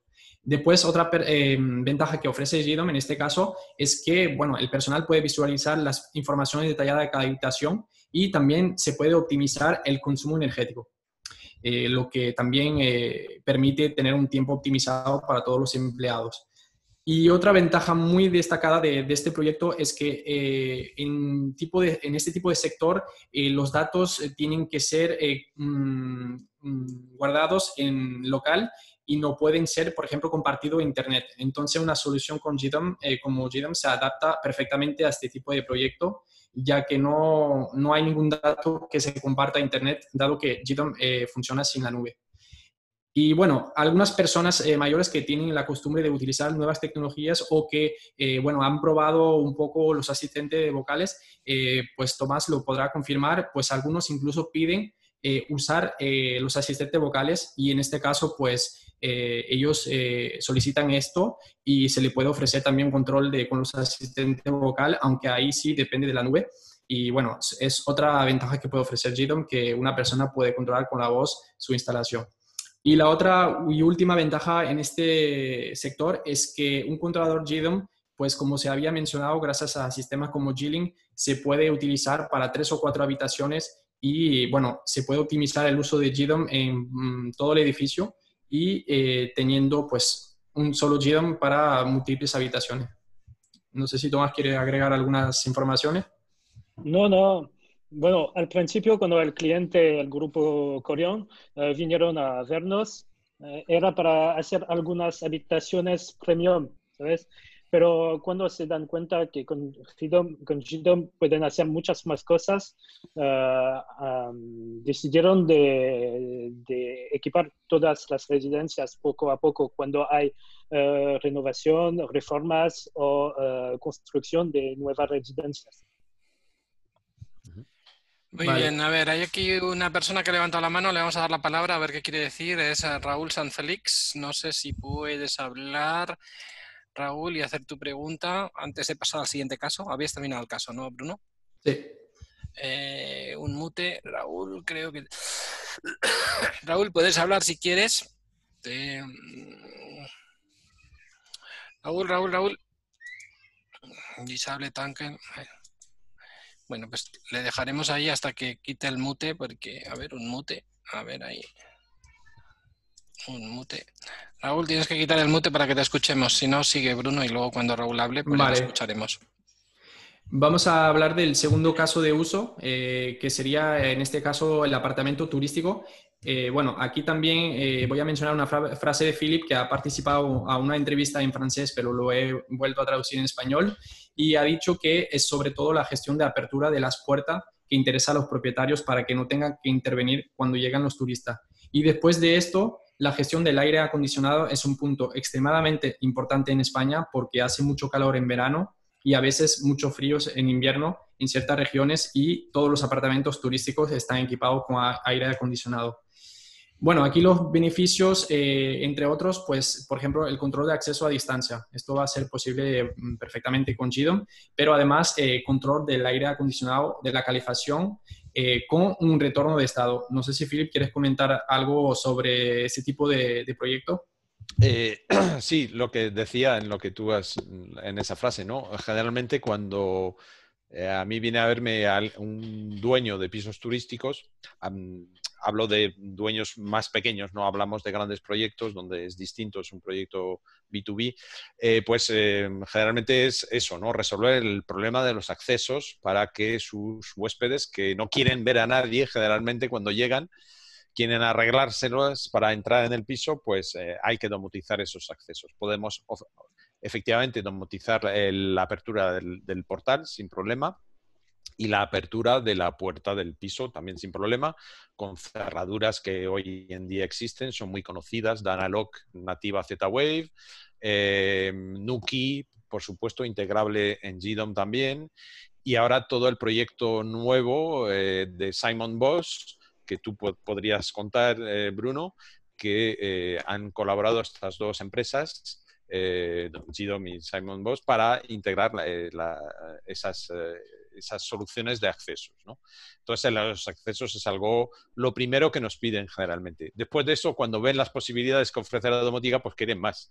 Descubren que pueden hacer mucho más control de luces y sobre todo ahorro, energético, nos piden el control de aire acondicionado y todo eso lo, lo podemos dar eh, gracias a un plugin eh, reciente eh, que ha desarrollado que en el en el cual Chemi y yo hemos participado y que ha mm, firmado finalmente eh, el equipo de GDOM para integrar las pasarelas íntesis que nos permiten integrar el aire acondicionado eh, tanto de split como de por conductos, ¿vale? Y luego ahí nos piden muchas más cosas. Venga, a publicidad, cuenta de los otros que hemos hecho. Eh, pues ahora lo cuentas tú, Chemi, en tu, en tu parcela. Así te da mejor que a mí. Eres mucho mejor vendedor que yo. Y entonces, pues bueno, nos piden el nivel de ruido importante en pisos turísticos, donde todos sabemos que muchas veces se alquilan pisos para hacer fiestas. Y te el vídeo que me estoy poniendo rojo. quiere, quiere ese control, ¿no? Y podemos ofrecer todo esto. Incluso yo he llegado a ofrecer algún control por eh, asistente de voz, donde lo querían eh, eh, en un standing un poco más alto y donde querían esto, entre otras cosas, para que el dueño pudiera decir, por ejemplo, ok Google, ¿cuándo termina mi reserva? Y entonces le canta a través de GDOM, pues tu reserva termina tal día y recuerda que te tienes que ir a tal hora, ¿no? Eso lo, lo he hecho yo en piso turístico. Es lo que puedo contar. y, bueno, eh, la ventaja de tener un sistema compatible con GDEM, por ejemplo, en este caso Intesis, y con la función de retorno de estado es muy importante porque le voy a dar un ejemplo. Em, habíamos un proyecto, una persona que, por ejemplo, su hijo ha entrado en un apartamento turístico que estaba mm, vacío, eh, no tenía clientes y el hijo ha ido a activar la, climatización. Lo que pasa que esa climatización tenía un escenario programado para que se desactive cuando no haya clientes. ¿Qué fue lo que pasó? Que el hijo ha ido y esa persona no tenía ese famoso control de estado, por lo que pensó que el escenario funcionaba y resulta que pues después de la activación de este escenario el hijo ha tocado la climatización y entonces se quedó activada, pero como no hubo retorno de estado, pues esa persona no ha podido saber que alguien ha tocado después de ese, escenario. En este caso, el, retorno de estado es básico. Eh, efectivamente, aquí estamos hablando de integrar el aire acondicionado con retorno de estado, que es muy importante, por lo que tú decías, y porque nos permite, por ejemplo, establecer nosotros unas limitaciones en, el en el ajuste que pueda hacer el huésped de ese aire acondicionado. Perfectamente podemos ajustar de, en verano, por ejemplo, de, de 19 o de 20 a 25 y que no pueda pasar de esto, porque aunque coja el mando y ponga 15, nuestro sistema domótico, él tiene ese retorno de estado y va a corregir esa consigna cuando queramos hacerlo. Sí, por lo que, bueno, el retorno de estado tiene múltiples ventajas. Exacto. Luego tenemos el caso de uso de un camping. Eh, bueno, un momento, Bruno, Bruno, quizá antes de pasar a este caso hay una pregunta al hilo de los dos primeros casos. Dice así Raúl Carretero, con un solo server GDON puedes gestionar varias habitaciones con varias cuentas de Google Home o Alexa en residencias a la vez. Lo digo porque hemos hablado de residencias, hemos hablado del uso de eh, Google Home en apartamentos turísticos. Eh, no sé cómo se puede gestionar bien con un server varios Google Home o Alexa a la vez. ¿Tenéis alguna idea de responder esto? Sí, se puede hacer. Eh, ahora solo con Alexa, pero estamos trabajando para añadir eh, Google Home y tenemos que, um, que, um, dar una opción uh, barro pedido. Es, es, solo para los clientes profesionales y no todo el mundo puede utilizar esta opción, pero ya funciona con Alexa y dentro de poco uh, con uh, Google Home. Sí, porque hasta yo, hasta donde yo sé, ahora mismo un cliente final que tiene una cuenta Market, el Google Home va asociado con esa cuenta y por lo tanto si tienes varios eh, GDOM, eh, no, no, vas a tener varios Google Homes eh, de varias cuentas. Es así ahora mismo, ¿no? Entiendo. Ok, muchas gracias. Pues si quieres, uh, Bruno, puedes continuar con el caso de uso del camping, ¿no? Sí, bueno, el caso de uso del camping lo hemos visto eh, en un proyecto en el sur de Francia que tenía muchos mobilón, no se trata del camping de, bueno, de, ese camping en lo más básico, sino que un camping con más instalaciones, eh, con internet y todo. Eh, bueno, ahí el proyecto pues ha querido la persona integrar domótica y qué es lo que puede aportar una solución como GDOM en este caso, pues por ejemplo, otra vez poder controlar el aire acondicionado y la calefacción con un retorno de estado. Eso es la primera ventaja. Lo segundo, que vamos a poder elaborar escenarios porque, como sabemos, los clientes, por ejemplo, cuando ellos se van a cualquier parte, pueden dejar la ventana abierta o incluso cuando están ellos en, el lugar, pueden dejar la ventana abierta o algo abierto y entonces eh, ahí en un escenario se podría cortar automáticamente la calefacción o, la, el aire acondicionado. Después también eh, la utilidad de, una solución como GDOM, lo había mencionado Philip con un control de acceso, eh, con Yuki o, Danalog, pero por ejemplo, con la integración de sistema más elaborado como Simon Voss, eh, se va a poder perfectamente gestionar muchos accesos a la vez con una sola interfaz con GDOM y se le va a poder compartir tarjetas RFID a un cliente para que él pueda pues, acceder a diferentes zonas, tanto a su movilón como a, por ejemplo, una zona de ducha. Que eso podría llevar a otra ventaja que, por ejemplo, desde una tarjeta RFID podrá acceder a una ducha y, por ejemplo, eh, se podría limitar el uso abusivo de la ducha, porque en algunos casos personas que no son clientes podrían ducharse ahí, eh, pues con esta solución ya no podrá ser el caso. Y además podemos eh, elaborar otros tipos de escenarios como que, por ejemplo, que un cliente que tenga acceso a una zona como la ducha podría tener un tiempo limitado cada día, por ejemplo, de 20 minutos, media hora, no sé, para que no haya un uso abusivo de, esas duchas y entonces pues con GDOM se podría hacer este tipo de, cosas. Y por supuesto que se podrá también optimizar y controlar el consumo energético y optimizar el tiempo de los empleados, que es otra ventaja que ofrece GDOM en este tipo de casos. Después tenemos, eh, por supuesto, el hotel. Eh, bueno, aquí los, los beneficios son eh, muy similares a los del camping.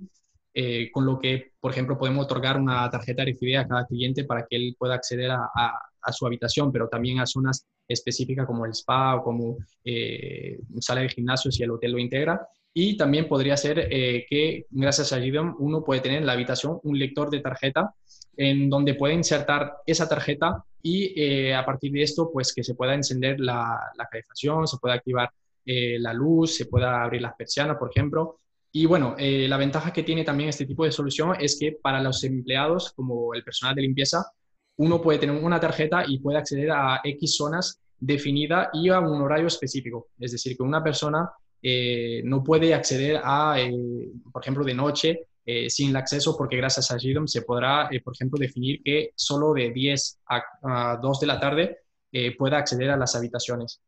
Y bueno, por supuesto, habrá un control del consumo energético y otra vez el tiempo será optimizado para el propietario.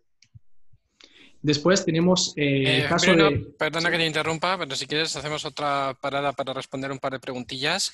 Dice aquí yo en inglés, si tengo domotizado el acceso y pierdo el teléfono o la llave RFID, que hemos hablado de ellas antes para campings o para hoteles, o me llegan a robar, sería muy complicado quitar el sistema del, quitar del sistema los dispositivos extraviados para evitar el acceso. Bueno, Joan, yo entiendo que si esto lo estamos utilizando en un camping o en un hotel y hay una rotación brutal de usuarios, pues la gestión de los usuarios, la gestión de las tarjetas, las altas y las bajas es muy, muy, muy sencilla, pero bueno, por favor podéis contestar vosotros en, en concreto cómo difícil es el alta, la baja, un teléfono que me roban, etcétera. Sí se, puede, sí, se puede desactivar desde, el plugin, se puede desactivar el acceso y ya está. Sí, es muy sencillo. Eh, preguntan por aquí sobre el tema del control del aire acondicionado, que es muy importante en apartamentos turísticos y en hoteles también. El control de este aire acondicionado tiene que ser un aparato de aire acondicionado preparado para ello o se puede adaptar con algún controlador. Bueno, normalmente cuando hablamos de este plugin que hemos hecho, bueno, Filip y yo hemos colaborado en él para los equipos de Intesis, eh, necesitas que es, es, por IP, este TCP/IP, y necesitas que sean eh, los dispositivos del catálogo compatibles con Intesis, que es un catálogo amplísimo. Y ahora esto lo hemos ampliado también y es el nuevo plugin del que, bueno, Philip eh, modestamente no quería hablar, también equipos de, gestión climática de AirZone, también está el plugin ya para, para Gidon y lo hemos hecho nosotros. Eh, bueno, pues no sé si queréis contestar algo más. Si el equipo no, está preparado con la gama es muy amplia, solamente con Intesis es muy amplia y con Erzone pues eh, todavía más. Eh, Entonces con eso ya se abarca muchísimo. ¿Hay algún, algún sistema de aire acondicionado, especialmente por Split, que pudiera no ser compatible? Pues es posible, es posible.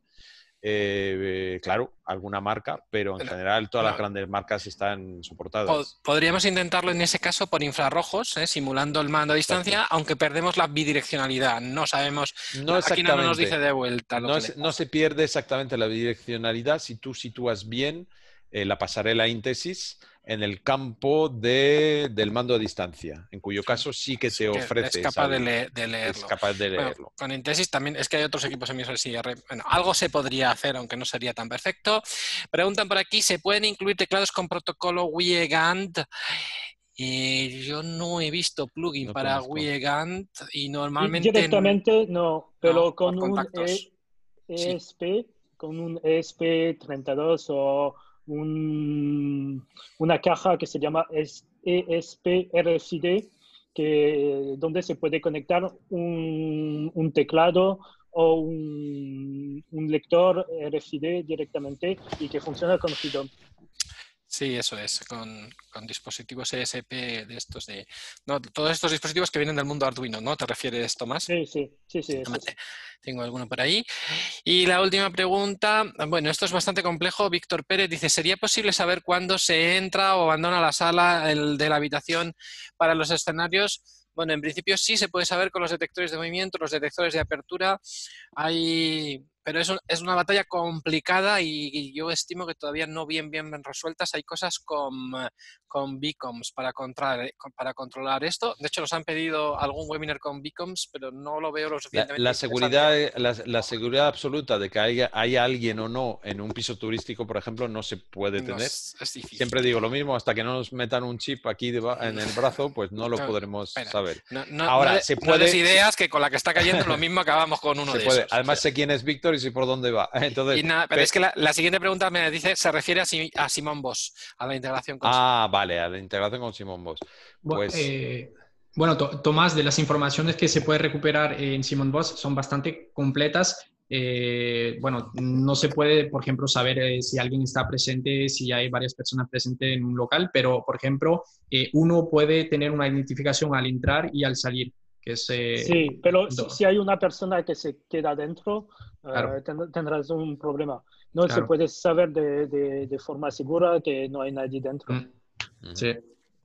Exacto.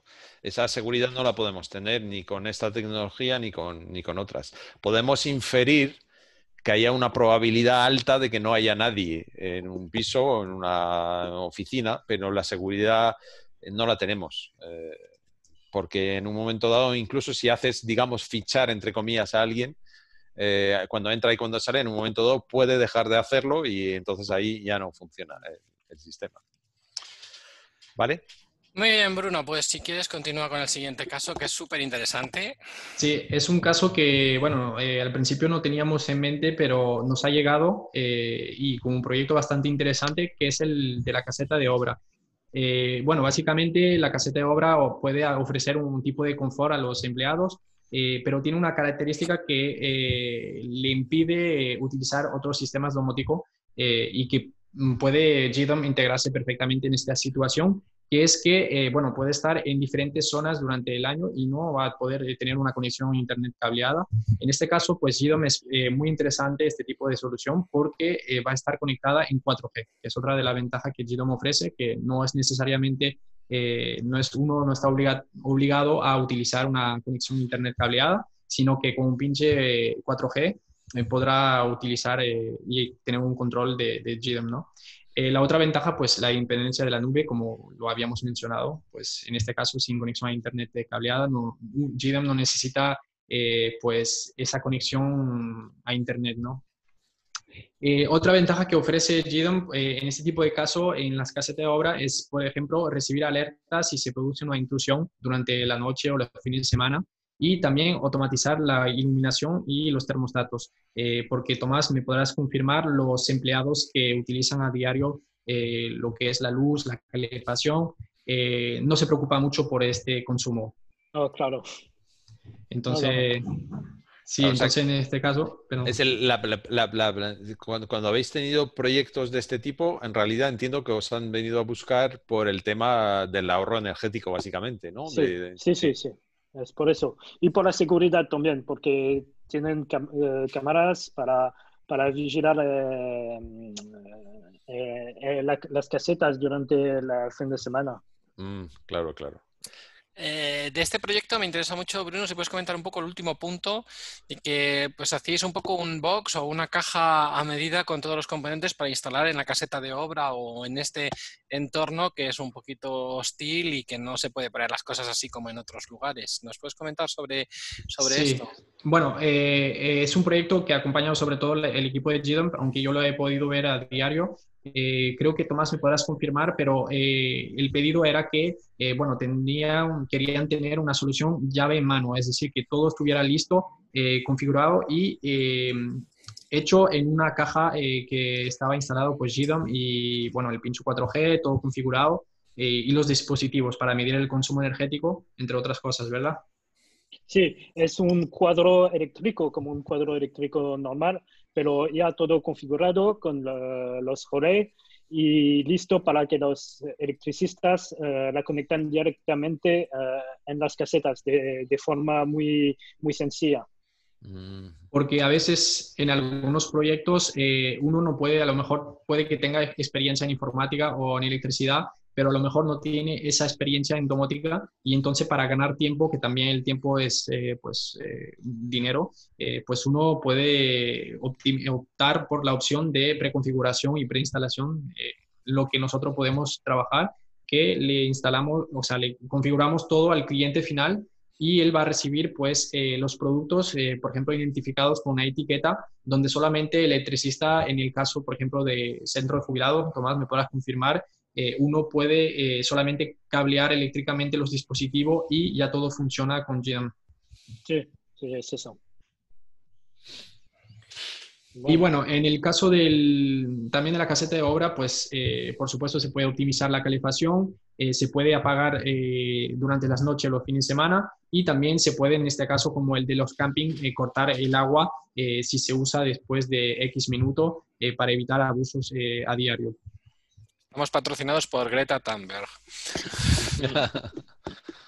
Después tenemos el otro caso de uso muy interesante eh, que también hemos visto y, que, bueno, me parece eh, muy original. Eh, no nos dábamos cuenta que GDOM podía estar implementado en tantos lugares diferentes, pero cuando entendemos al final el, eh, la necesidad que tiene el cliente, el portador del proyecto, pues sí se, se, ve que GDOM pues, eh, es una herramienta muy útil para esta persona.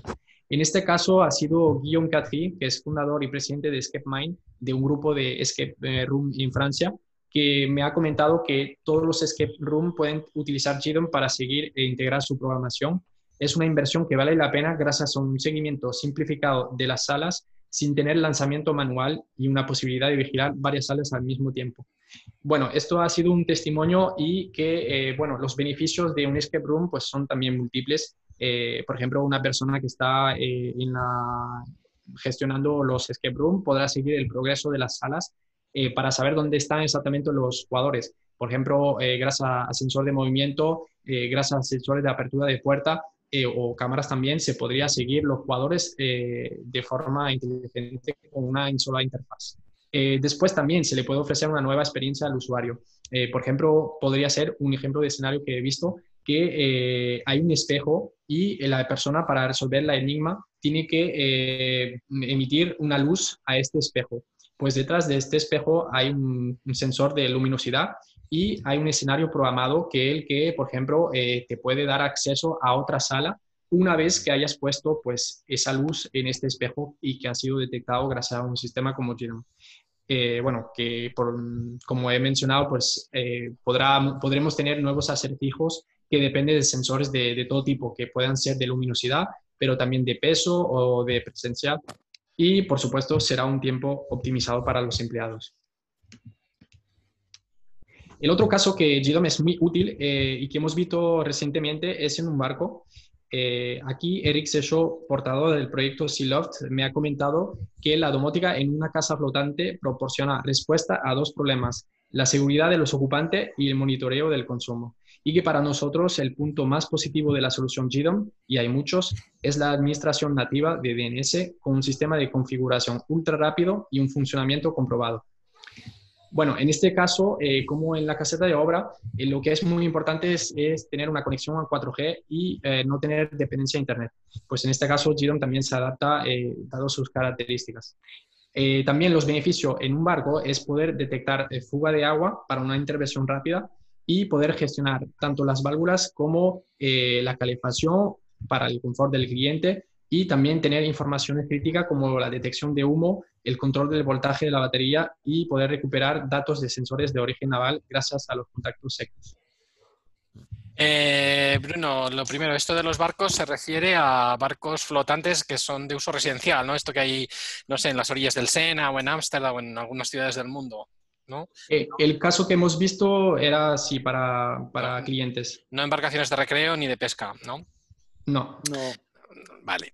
Y nada, aquí nos, un comentario para que mejoremos nuestra presentación para el futuro del Escape Room, Escape Game, que decís en Francia, que pongamos capturas en interfaces o un poco un vídeo o algo la próxima vez del, del caso de uso o un esquema o algo. La gente tiene curiosidad por ver qué, qué cosas. Sí, eh, bueno, yo mismo no tengo esas capturas, pero sé quién ha llevado el proyecto en varios escape room en Francia y el otro día he compartido pues un vídeo que hemos hecho, un webinar que hemos hecho sobre GDOM y en un comentario he visto que otra persona también eh, utiliza GDOM en un escape room. Entonces, lo podría, mm, podría tener esas capturas si, si, le, si quieren. Nosotros aquí con Domótica Da Vinci lo, hemos hecho dos o tres escape room con, con, el IPX800, que es otro producto francés, un web server con relés, muy, muy simple, pero muy adaptado. Y de nuevo, el, el feedback es lo que estás diciendo de mejores experiencias para los usuarios, mejor control por la propiedad y, bueno, pues es muy, muy interesante. Sí, bueno, el siguiente caso de uso eh, sería el edificio residencial. Eh, bueno, en este caso, eh, la utilización de una herramienta um, como G-Link sería muy interesante. Tomás, no sé si me quieres comentar algo al respecto. Sí, sí, en, los edificios residenciales utilizamos también el sistema REDOM para tener un, una supervisión única ¿sabes? Para las personas que hacen el mantenimiento de, del edificio es, es, muy importante. Uh, lo que es también muy importante es uh, la gestión de las válvulas y de los contadores de agua y de luz.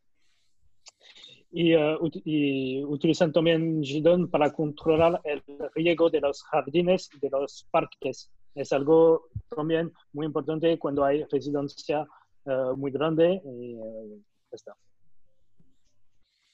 Y Philip, tú también has podido utilizar Sí. este tipo de... Sí, este tipo de arquitectura es, es que hablábamos en la presentación que he hecho yo antes, donde tenía, yo lo llamamos multicontrolador con G-Link, pues es lo que te da, ¿no? Te da esa posibilidad. eh, en piso turístico, por ejemplo, todo lo que son las zonas comunes, eh, muchas veces se hace así. Es decir, tenemos un GDOM que, contra, que controla las zonas comunes y tenemos un GDOM por cada apartamento turístico. Esos GDOM de apartamento turístico a su vez hablan con el GDOM de las zonas comunes para permitir accesos a ciertas zonas, como puede ser pues eh, el portal o, o, un patio, etcétera, etcétera. Por lo tanto, esa arquitectura de multicontrolador es muy, muy interesante para todo este tipo de, de proyectos. Vale, nos preguntan sobre modelos de contadores de agua. Yo entiendo que hay modelos de contadores MBus, hay contadores Modbus o hay contadores sobre los que ponemos una pieza encima y, y recogemos esa, ese magnético girando.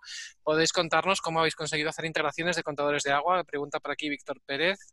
Bueno, el más, el más fácil es con un contador eh, que da impulsión cada, cada litro y con, con, detrás un módulo se puede saber cuántos, cuántos litros. Uh... Sí, eso es fácil de integrar incluso en IPX800, que a su vez sí, claro. se integra muy bien en GDOM. Eso es fácil de hacer. En Modbus también, bueno, Toma podrá contar más eh, que yo sobre eso. Y luego en MBus yo para un proyecto estoy investigando esa parte que todavía no está integrada en GDOM, pero que esperemos que en un futuro sí lo esté, ese sí. protocolo MBus, ¿vale? Sí, sí. Y preguntan cuál sería el controlador de riego apropiado para un jardín residencial controlado por GDOM. Yo no sé si habéis puesto algún controlador de riego específico o habéis hecho la apertura de las válvulas con módulos genéricos y lógica en el cerebro del, del GDOM. Pregunta yo en inglés. Tomás, por ejemplo. Yo, yo lo, lo he hecho con, con Relais, con Relais y con módulo de Fibaro para controlar uh, las, las, válvulas. Las válvulas. O sea, habéis puesto módulos de propósito general, no un controlador de riego específico. Es eso, ¿no? ¿no? Sí. Muy bien, muchas gracias. Pues nada, Bruno, si quieres continuar con el siguiente caso de uso. Eh, eh, después está el caso de uso del coworking, que cada vez eh, está más eh, implementado en diferentes países. Tenemos un proyecto que hemos acompañado que, con Jean-Olivier Gonin, que es el fundador de Homing Home, que ha comentado que abierto desde hace un año el, el espacio compartido está lleno y ya no puede satisfacer la demanda. Lo que se puede lograr para una peluquería compartida se puede lograr para cualquier espacio de coworking, sea un centro médico o otra actividad. Solo la solución GDOM es lo suficientemente ágil para responder técnicamente e interactuar con diferentes elementos, especialmente con lectores de código QR. Eh, bueno, aquí los eh, beneficios, entre otras cosas, pues la gestión de la calefacción y aire acondicionado a distancia, pero también otra ventaja eh, muy importante con este tipo de espacio compartido, en este caso, por ejemplo, en la peluquería compartida, es el control de acceso e historial de cada reserva de los autónomos. Por ejemplo, en este caso, pues un autónomo que es peluquero podía trabajar, por ejemplo, dos, tres días a la semana como él quisiera, pero iba, gracias a un sistema como GDOM, saber exactamente cuándo esa persona iba a trabajar en un mes para tener una factura al final de los días trabajados, pero también del consumo que él ha generado con la agua y la electricidad en la peluquería. Eh, bueno, eso es un, proyecto que hemos acompañado aquí en, Lyon y, otras ventajas, pues por supuesto, activar dispositivos según las autorizaciones y tener un control remoto de, los diferentes elementos, elementos como la iluminación y las persianas. ¿Por qué en este proyecto es especialmente importante la lectura de los códigos QR? ¿Porque leen los códigos QR con el móvil o no? ¿Lo puedes explicar esto? Eh, Tomás, ¿tú sabes más eh, sobre por qué Jean Olivier ha querido implementar códigos QR? Porque era el más, más fácil de um, generar, generar, generar, uh, y de mandarlo a los clientes que, van a usar el sitio y, con un lector lo pasan detrás de, la... De, genera un código QR, lo manda al usuario y el usuario lo, con el móvil lo enseña, como cuando accedes al avión y, así es. Sí, y abre la puerta. Bien, y esta pregunta la hilvano con una que nos hace María Martín, que creo que es desde Argentina, que dice, ¿lo han usado para control del uso de ascensores en edificios? Por ejemplo, que ciertas personas puedan solicitar ir a ciertos pisos. Yo entiendo que desde el punto de vista del control nos da igual abrir una puerta o para entrar en una peluquería compartida que, entrar en un ascensor y pedir un acceso a ir a la planta novena. Mm, sí, son, son contactos, son, son, son contactos, pero hasta ahora no lo hemos hecho. Muy bien. Gracias por la pregunta, María. Bueno, pues eh, Bruno, si quieres continuar con el siguiente caso de uso. Sí, bueno, sería el de la oficina, eh, por supuesto, eh, donde ahí pues un sistema como GDOM podría gestionar la calefacción y el aire acondicionado. podríamos tener una gestión de la iluminación según la luminosidad medida eh, tener un control de acceso con tarjeta RFID. En mi caso, por ejemplo, pues eh, tenemos una tarjeta RFID para entrar en, X zonas, pero, mm, por ejemplo, en mi caso yo no tengo acceso a ciertas zonas eh, cuando, por ejemplo, otra persona puede ella acceder a diferentes zonas. Pues un control de acceso se podría hacer perfectamente con la solución Simon Boss y GDOM, que es una colaboración nueva que he comentado en el blog Domótica Doméstica. Eh, y por supuesto se podría tener un historial de los accesos, que podría ser información es útil eh, para los que gestionan este tipo de proyecto y bueno, también poder gestionar las persianas, ¿no? Después tenemos eh, el proyecto de la casa autosuficiente. Eh, José, que ha hecho una entrevista eh, en mi blog, pues ha comentado que lo que hemos hecho es dotarle a todo el sistema del control del cerebro para poder medir, controlar y manejar exhaustivamente todos los aspectos de captación, acumulación, acumulación perdón, y gasto energético de la vivienda y, por supuesto, todas las comodidades en cuanto a confort, eficiencia energética, seguridad, ocio y comunicaciones que uno espera de una vivienda con domótica en el año 2020. Eh, José, mm, si quieres comentar algo sobre este tipo de proyecto. Pues nada, puedo comentar que somos como Telecinco, hacemos el show y realimentamos en otras partes del show. no, pues eh, sí, eh, bueno, pues hemos hablado en la newsletter y por las redes sociales y en diferentes ámbitos. Aquí os pongo el link de un proyecto que hay aquí en Asturias que se llama Santalpi. Santalpi es un emprendedor asturiano que se llama Omar Suárez, que ha patentado un, un mortero que se pone en el suelo radiante, es un mortero de alta conductividad y eso le permite pues, que el suelo radiante de la vivienda Santa Alpi, eh, pues en vez de tener que inyectar, inyectar, el agua entre 35 y 40 grados que se inyecta el agua en el suelo radiante en las viviendas los que tengáis suelo radiante, se puede inyectar el agua a 23 grados, con un gap solo de un grado. Entonces eso optimiza mucho las cosas. Eso sumado a que ha puesto paneles solares, ha utilizado también este mortero para mm, captar calor con agua en el exterior de la vivienda y, bueno, pues algunos conceptos más, pero el que está, lo que está patentado es el mortero. Bueno, pues él, ha conseguido construir lo que él llama, pero se llama Santalpi, una casa de baja entalpía. Bueno, traducido para que todos lo entendáis, es la primera casa solar que funciona en clima atlántico. La casa está en Oviedo, es clima atlántico, la mayor parte del año pues llueve o está nublado.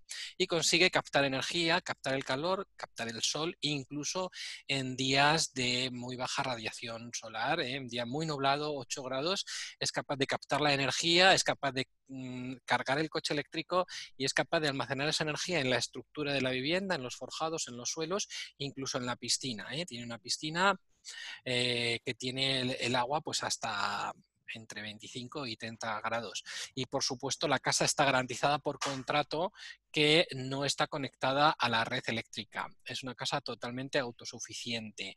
Y bueno, pues eh, Omar nos contactó cuando ya tenía la casa casi terminada y nos decía, bueno, pues que él había construido un cuerpo eh, donde tenía todas estas funcionalidades maravillosas, pero necesitaba control, necesitaba un cerebro para poder medir exactamente cada aspecto de la captación, cada aspecto del consumo, qué cantidad de energía estaba captando, qué cantidad de energía se tiene almacenada y qué cantidad de energía en un momento dado de baja generación, pues por la noche o si hace muchísimo frío, qué cantidad de energía tengo restante o cosas como pues que puedo estar alimentando el coche eléctrico o en particular él tiene un Nissan Leaf que es bidireccional. En un momento dado, si hay algún tipo de problema, es el propio Nissan Leaf, la batería puede alimentar a, la casa. ¿no? bueno, pues el proyecto Sontalpi es eh, estupendo, eh, lo estamos desarrollando con él Pronto tendréis noticias de los interfaces web y de las gráficas y todo el sistema de control que está montado ahí y de todas las posibilidades. Por el momento es un servicio, un sistema de llave en mano donde lo que hay que solicitar es la construcción completa de, la vivienda para que nosotros podamos monitorizar todos los aspectos constructivos, estructurales, el tipo de ventana, el tipo del suelo, el tipo de aislamiento, etcétera, etcétera, para poder garantizar por contrato que la casa, incluso en los peores días, de enero, febrero, diciembre de baja radiación, eh, no va a ser eh, necesario conectarla a la red eléctrica. Y de nuevo, una vez más, eh, si os fijáis, hay un hilo conductor en todas las solicitudes, sea residencias de anciano, que decía Toma, vinieron a nosotros porque querían habitaciones premium, habitaciones top para una serie de, personas y se encontraron con que de una manera muy sencilla podían cumplir con el requisito de medir la temperatura y que no fuera una persona en papel. El requisito en los campings, el requisito en los apartamentos turísticos o el requisito en Santa Alpi, nos vienen con un requisito sencillo y encontramos que hoy por hoy con esta tecnología y que controladores con la flexibilidad eh, que nos permite el GIDON no solo nos podemos adaptar al requisito, sino que es muy sencillo el ofrecer muchísimo valor añadido por unos costes pequeños y es a lo que os invito a abrir vuestra mente y aplicar esto pues a muchos más proyectos que no solo el de frente, el del ámbito residencial, que es el que podemos pensar. Y pues ya está. Al siguiente caso, Bruno. Bueno, me quedan dos por comentar y por supuesto eh, comentarle que GDOM se aplica en otros tipos de proyectos que hemos eh, o acompañado o cada día estamos viendo nuevos proyectos, pero eh, quería compartir un, resumen de los proyectos más interesantes que, podáis, que podéis encontrar o que podéis acompañar en el futuro, por ejemplo. bueno, el penúltimo caso es el de la escuela. Eh, en este caso, eh, por ejemplo, el primer beneficio es conocer el estado de las ventanas, que es algo importante porque, por ejemplo, eh, las escuelas tienen periodos de actividad y otros de inactividad. En el caso de vacaciones escolares, por ejemplo, puede que no haya personas y en este caso conocer el estado de las ventanas permite tener la seguridad de que todas las ventanas están cerradas y poder intervenir si hay una ventana que quedó abierta, por ejemplo. Eh, después, también otra ventaja, se puede cerrar todas las persianas de forma remota, eh, por ejemplo, con un solo escenario para proteger la escuela durante los periodos de inactividad. La gestión automática de la calefacción es eh, otro beneficio, bueno, tanto la calefacción como el aire acondicionado y con un sistema como GDEM lo fácil es poder, por ejemplo, poner un escenario que va a ajustar la temperatura automáticamente de día y la va a ajustar a otra temperatura de noche cuando no hay nadie o incluso cuando es, es el periodo de las vacaciones escolar, que es algo muy sencillo que uno puede hacer es eh, programar esa temperatura según el calendario escolar. Y también podría eh, poner un escenario de corte automático de la calefacción o el aire acondicionado cuando, por ejemplo, eh, se abrió una ventana y se queda abierta durante muchos minutos, durante un tiempo definido. En este caso, podríamos tener un, tipo de escenario simple de, poner. ¿no? Y bueno, la gestión inteligente de la iluminación y también se puede integrar fácilmente todo el aspecto de videovigilancia. El, único, el último caso, perdón, de, que quiero compartir hoy es el edificio histórico. Eh, pues aquí la, problemática es que eh, uno no va a poder eh, hacer renovaciones complicadas de, porque, por ejemplo, no se puede muchas veces tocar la infraestructura y en este caso, pues eh, uno puede utilizar una solución simple con GDOM que comunica con muchísimos dispositivos inalámbricos y, por ejemplo, como hemos compartido antes, eh, dispositivos eh, en Ocean o en Bluetooth con la gama, por ejemplo, de Schneider Electric. Uno puede tener sensores de temperatura y de humedad, por ejemplo, para vigilar y evitar la degradación del edificio.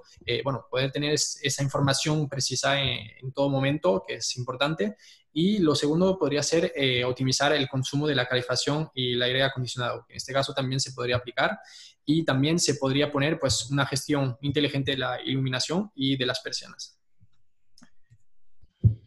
Listo.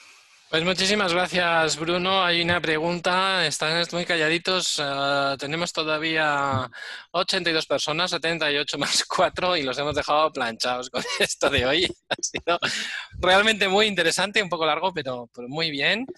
Y mm, tienes aquí un par de preguntas. Sensores de temperatura y humedad con pantalla en Z-Wave. Ah, bueno, entiendo que no hay sensores de humedad con temperatura y humedad con pantalla en Z-Wave. Hay algunos termostatos nativos Z-Wave y si no, lo que se puede hacer es poner los sensores y poner una, una tablet con, con, eh, con, un aplicativo. Bueno, no sé si queréis contestar a esto alguno. Daniel Nitu. Mm. No. Eh, bueno, pues entonces lo damos por contestado con lo que yo he dicho. Dice, en los casos de calefacción aire acondicionado por conductos y sin mando infrarrojo, ¿qué alternativas hay que no solo sea encender y apagar y obtener el retorno de estado? Bueno, pues yo entiendo que aquí si son muy antiguos, poco más que encender, apagar y retorno de estado, y si son más modernos, pues buscar la integración en el bus con Intesis o con Airzone o con alguna otra eh, solución. Hay que hablar su lenguaje o el lenguaje que habla el teclado que está integrado en la pared con, el, con la máquina interior, eso suele ser un bus, pues hay que intentar eh, capturarlo o, intentar hacer la integración. David Cuadra. Dicen por aquí que si Airzone tiene competencia, no sé contestar a esto. Sí, hay, yo, mm, hay una empresa de Barcelona que yo me encontré en una feria en Madrid el año pasado que sí, venía a proponer lo que ofrece Airzone, pero mucho menos conocido y bueno, eh, tenía integración con KNX y poco más. Eh, ¿Puedes explicar mínimamente, para los que no lo sepan, lo que ofrece Airzone como valor añadido en, medio minuto? Bueno, el, el si lo comparamos, por ejemplo, con las mm, pasarelas síntesis, Intesis nos ofrece el control eh, del split o de la máquina de aire acondicionado en su conjunto. Eh, por lo tanto, no tenemos mando sobre la apertura de las rejillas, ¿vale? Ni tampoco tenemos un termostato en cada habitación, no tenemos zonificación. Lo que nos ofrece el ZON es eso, es la zonificación. Son unos termostatos, además, mm, bastante bonitos en diseño en cada habitación y el control sobre la apertura de las rejillas. Si hablamos de aire acondicionado, ¿vale? Porque podríamos hablar a lo mejor de, suelo radiante, refrescante, que en Erzon también podríamos tener una solución de control. Eh, a ver, pues estoy poniendo el link. Sí, hay un, hay un termostato de MCO Home, la pregunta anterior. Hay un dispositivo de MCO Home que mide humedad y temperatura. No me acordaba de él, con pantalla de cristal. el problema que tiene es que tiene un precio alto. Es caro, sí. Y, pero es muy bonito. Eh, preguntan por aquí, ¿tenéis algo en proceso para la integración de DALI? DALI Ah, Digital Addressable Lighting Interface es un protocolo de control de iluminación de luminarias. Hay algo ya en GDOM, ¿no, eh, Tomás? ¿No hay algo... sí, sí. Hay, un, segundo, vamos a explicar lo que es DALI, que no todo el mundo tiene por qué saber. DALI es un protocolo de control de sistemas de iluminación en terciario. Para que nos entendamos, cuando vais al hipercore y miráis para el techo y veis cientos de luminarias, miles de metros cuadrados, eso se suele gestionar con un protocolo que es DALI, que lo inventó Philips, y que en control de iluminación en terciario es casi un monocultivo. Hay, es bastante fácil de integrar, hay pasarelas a KNX y doy la palabra, integración con GDOM. Sí, también hay un, eh, hay un plugin en GDOM, pero no está en, el market, es eh, bajo pedido. Y puede, mm, con este plugin se puede controlar eh, las luces, pero no, no se puede tener los sensores. ¿Sabes? Si hay un, sensor, un sensor de presencia DALI, no se encontrará en GDOM. Eh, sí, pero eso también está relacionado con que el DALI 1.0 maneja luminarias, pero el control de sensores y otras cosas no era perfecto y hasta que no asienten la versión 2.0 del DALI y sea un estándar real y asumido por el mercado y se resolverá esta parte de los sensores en DALI. Pero bueno, mm, es un problema abordable en todo caso. Eh, se dispone ya del plugin de AirZone. ¡Ah! ¡Qué pregunta tan bonita! Gracias, Antonio. Eh, pues mira, he gastado el fin de semana en terminar de preparar toda la documentación en castellano, en inglés y en francés. Y Filip me ha dado su bendición y si todo está bien, ¿y cómo se llama? Leticia es la que nos tiene que dar la bendición. Creo, que, estará, creo que estará publicado mañana, porque ya solo nos faltaba que se habían quejado de que no estaba la documentación perfecta y disponible en todos los idiomas y de la manera que Gidan nos había pedido. Así que creo que en primicia os digo que mañana, pero vamos, es Leticia, que como es amiga de Bruno, pues seguramente, o de Toma, nos, lo va, nos lo va a probar mañana. Eh, pero sí, está, está. Está y de hecho eh, tenemos alguna venta ya, o sea que alguien en privado lo ha debido de comprar y probar. Dice, con el plugin de DALI es posible saber si, si, existen luminarias fundidas. Hasta donde yo sé, DALI es un protocolo bidireccional que reporta el problema en la luminaria. La luminaria en su driver, en su módulo, es capaz de saber, decir, estoy alimentada pero no estoy teniendo consumo, por lo cual la, la luz en sí, la parte de iluminación está fundida y esa bidireccionalidad yo creo que si está implementada en DALI, eh, la respuesta es que sí, porque eso sí está perfectamente implementado en la versión de DALI 1.0. Corrígeme, Tomás. No, pero ahora en el plugin no. Eh, no lo han implementado eso. No, las errores no, pero podemos eh, añadirlo. Se puede añadir.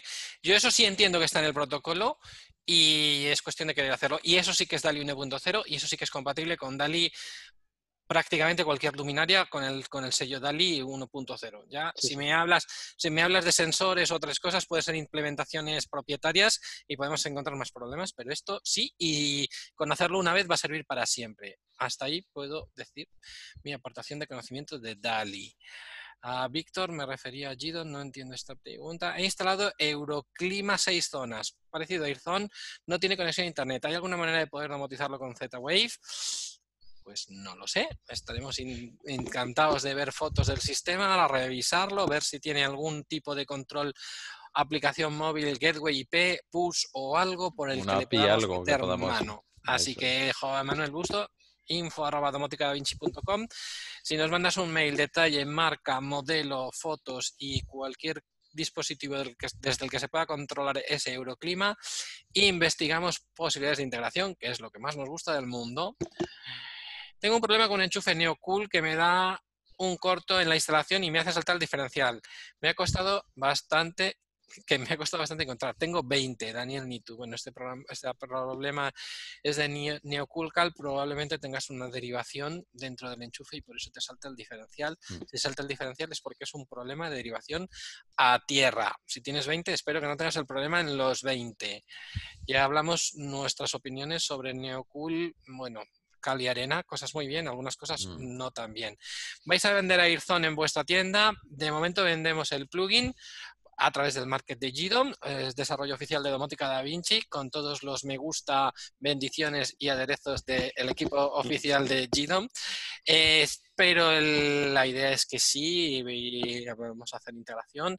Esto, bueno, os, quizá tendríamos que hacer un webinar o un monográfico sobre esto, sobre sistemas de control de clima. El verdadero problema es que en general en sistemas de control, todos los desarrollos, las manos fuertes son empresas europeas y el clima frío, enfriar, no es tan importante como aquí en España, que nos asamos de calor pues ya desde mediados de abril hasta casi mediados de octubre y cada vez peor. Entonces ahí Filip y yo pues estamos impulsando todo lo posible, todas estas empresas, todos estos sistemas, ah, me digáis el que me digáis, sea Fujitsu, sea Daikin, sea Carrier, sea el que sea, y vía Intesis o vía Ayrton o como sea, tener integración. Y los módulos para hacer la integración los, los vamos a vender también en la tienda. ¿Vale? Entonces, sí, sí, sí, lo vamos a vender. No os voy a decir cuánto, pero probablemente módulos de Ixon para la segunda parte del año los vais a tener en la tienda. Eh, las gracias, gracias, gracias. Bueno, José Antonio Rojo arriba nos decía que una lástima que no haya capturas de las interfaces, de todo lo que hemos hablado en proyectos. La verdad es que la, la idea de este webinar era eso, dar ideas a los profesionales para que sepan que se puede hacer mucho, ¿no? Eh, con GDOM a nivel profesional. No era tanto poner nosotros, ah, lo que hemos hecho nosotros, no. Y a otras veces, además, muchas veces no podemos enseñar esto. Son proyectos profesionales que con que la empresa ya nos autorice a dar su nombre ya es suficiente, pero no podemos enseñar una parte eh, de interfaces que no podemos, porque es un desarrollo para una empresa. ¿vale? Sí, Lo que yo puedo compartir es que en algunos casos que he presentado hoy sí pueden tener em, una, una, interfaz de GDOM eh, que está publicada. Eh, para esto, pues estoy recuperando las ideas en una parte de nuestro blog. tenéis que, bueno, os voy a poner igual el, el, blog eh, bueno, iréis a smartomorot.com, eh, hay una, una, pestaña que se llama Actualidad, Actualité, y ahí pues hay una, mm, una categoría que se llama Smartum Story. Eh, bueno, de momento solo he publicado tres episodios, pero vais a poder ver, por ejemplo, en el caso del barco, en el caso de la peluquería compartida, la interfaz de GDOM incluso pero bueno, es como, como hay tantos detalles, eh, no he podido pues, compartir todos los detalles hoy en esta conferencia. La, idea es que les hiciéramos alivar un poco, pero bueno, sí, pues, visto el interés, pues entraremos en el ámbito de lo concreto. Hay una pregunta aquí que no es de Gidon, es más para ti, para mí, Filip. Dice, ¿cómo hacer para poder depurar una red Z-Wave y analizar por qué no va fina? ¿Qué herramientas hay? En principio utilizaba Edomus, pero dado el nefasto servicio premium que me daba, he cambiado a Home Assistant dice. Bueno, ¿qué podemos decir aquí? Primero, pues efectivamente, bueno, sobre el servicio premium o el servicio de ticketing de Domus sí que hemos notado una cierta ralentización en las respuestas en los últimos meses. Nosotros hacemos lo que podemos, Filip y yo. Es verdad que el Edomus es de los pocos controladores que te publica la matriz de tráfico y hay que saber analizarla y saber leerla y para eso tenemos los cursos avanzados de Edomus. Y hasta donde yo sé la forma de analizar la matriz de tráfico y analizar el grafo de cómo están conectados los nodos solo se puede ver en, en Edomus se puede ver muy bien en la interfaz avanzada del plugin de Z-Wave y se puede ver como os enseñamos en el webinar con la herramienta de Z-Wave Me y los que hayáis hecho el curso y tengan eh, la herramienta con la eh, de la Z-Wave Alliance, el Installer Tool, que hasta donde yo sé es la misma que la del Z-Wave Me. Bueno, el, motor Z-Wave que tiene GDOM es muy potente también y da mucha información, ¿eh? tanto en, la matriz radio que se llama Edomus, también el gráfico de la red, que es muy interesante a la hora de ver eh, si un dispositivo da más de un salto, si habla directamente con el controlador. Eh, en fin, eh, yo considero que el motor Z-Wave de GDOM es muy, muy interesante. Te permite reincluir cuando una, una entrevista se ha hecho mal. Entonces, todo eso hay que, existe. que verlo. En los cursos también se dan alguna serie de tips muy interesantes de si algún dispositivo conecta, no forzar, cómo mejorarle la red mallada y muchas veces Filipe y yo hemos encontrado que muchos problemas en la red Z-Wave no era tanto de comunicación Z-Wave o red mallada, sino reglas que estaban en modo recursivo y saturaban la red, o dispositivos que hablaban demasiado porque por la configuración estaban comunicando todo el rato y saturando a los demás y cosas así. Eh, pues eso es lo que te puedo decir. El universo es variado y siento mucho tu mala experiencia con, con Edomus. Hay cosas que, no, que dependen de nosotros, damos el servicio lo mejor que podemos y cosas que no. Y me encantaría saber más detalles sobre tu experiencia en Home Assistant, el plugin Z-Wave y qué información te está dando para gestionar esos problemas. Y bueno, pues si quieres, Luis, te invito, dada tu experiencia, próximamente en sus pantallas un webinar sobre Home Assistant y Z-Wave. Me encantaría. Mira, Felipe está sonriendo, seguro que sí. Más preguntas, hay muchas gracias. Venga, vamos a. Ostras, las 7 y 10. Hoy vamos a batir el récord. Venga, dos preguntas más. No hay nada en el chat. Aquí hay muchas gracias. Venga, pues última pregunta. Mm, me apuntaría de cabeza, dice Miguel Jiménez. Al, al, entiendo que el webinar de Home Assistant y, y.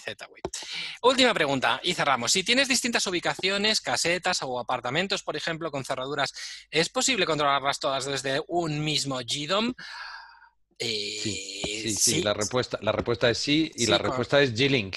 Y la respuesta es G-Link, ¿no? Es, eh, entonces este G-Link hablaría con todo, y le da igual que sean 50 metros o 50 eh, kilómetros o 500 kilómetros. Le da igual, le da igual hace porque lógica, ¿no? el, el G-Link al final los tiene como propios eh, en sus entrañas todos los dispositivos. Entonces los va a poder controlar y vas a poder hacer escenas con, con esos dispositivos que no están eh, físicamente en ese GDON, sino que está en otros, pero eso le, le, va a dar igual.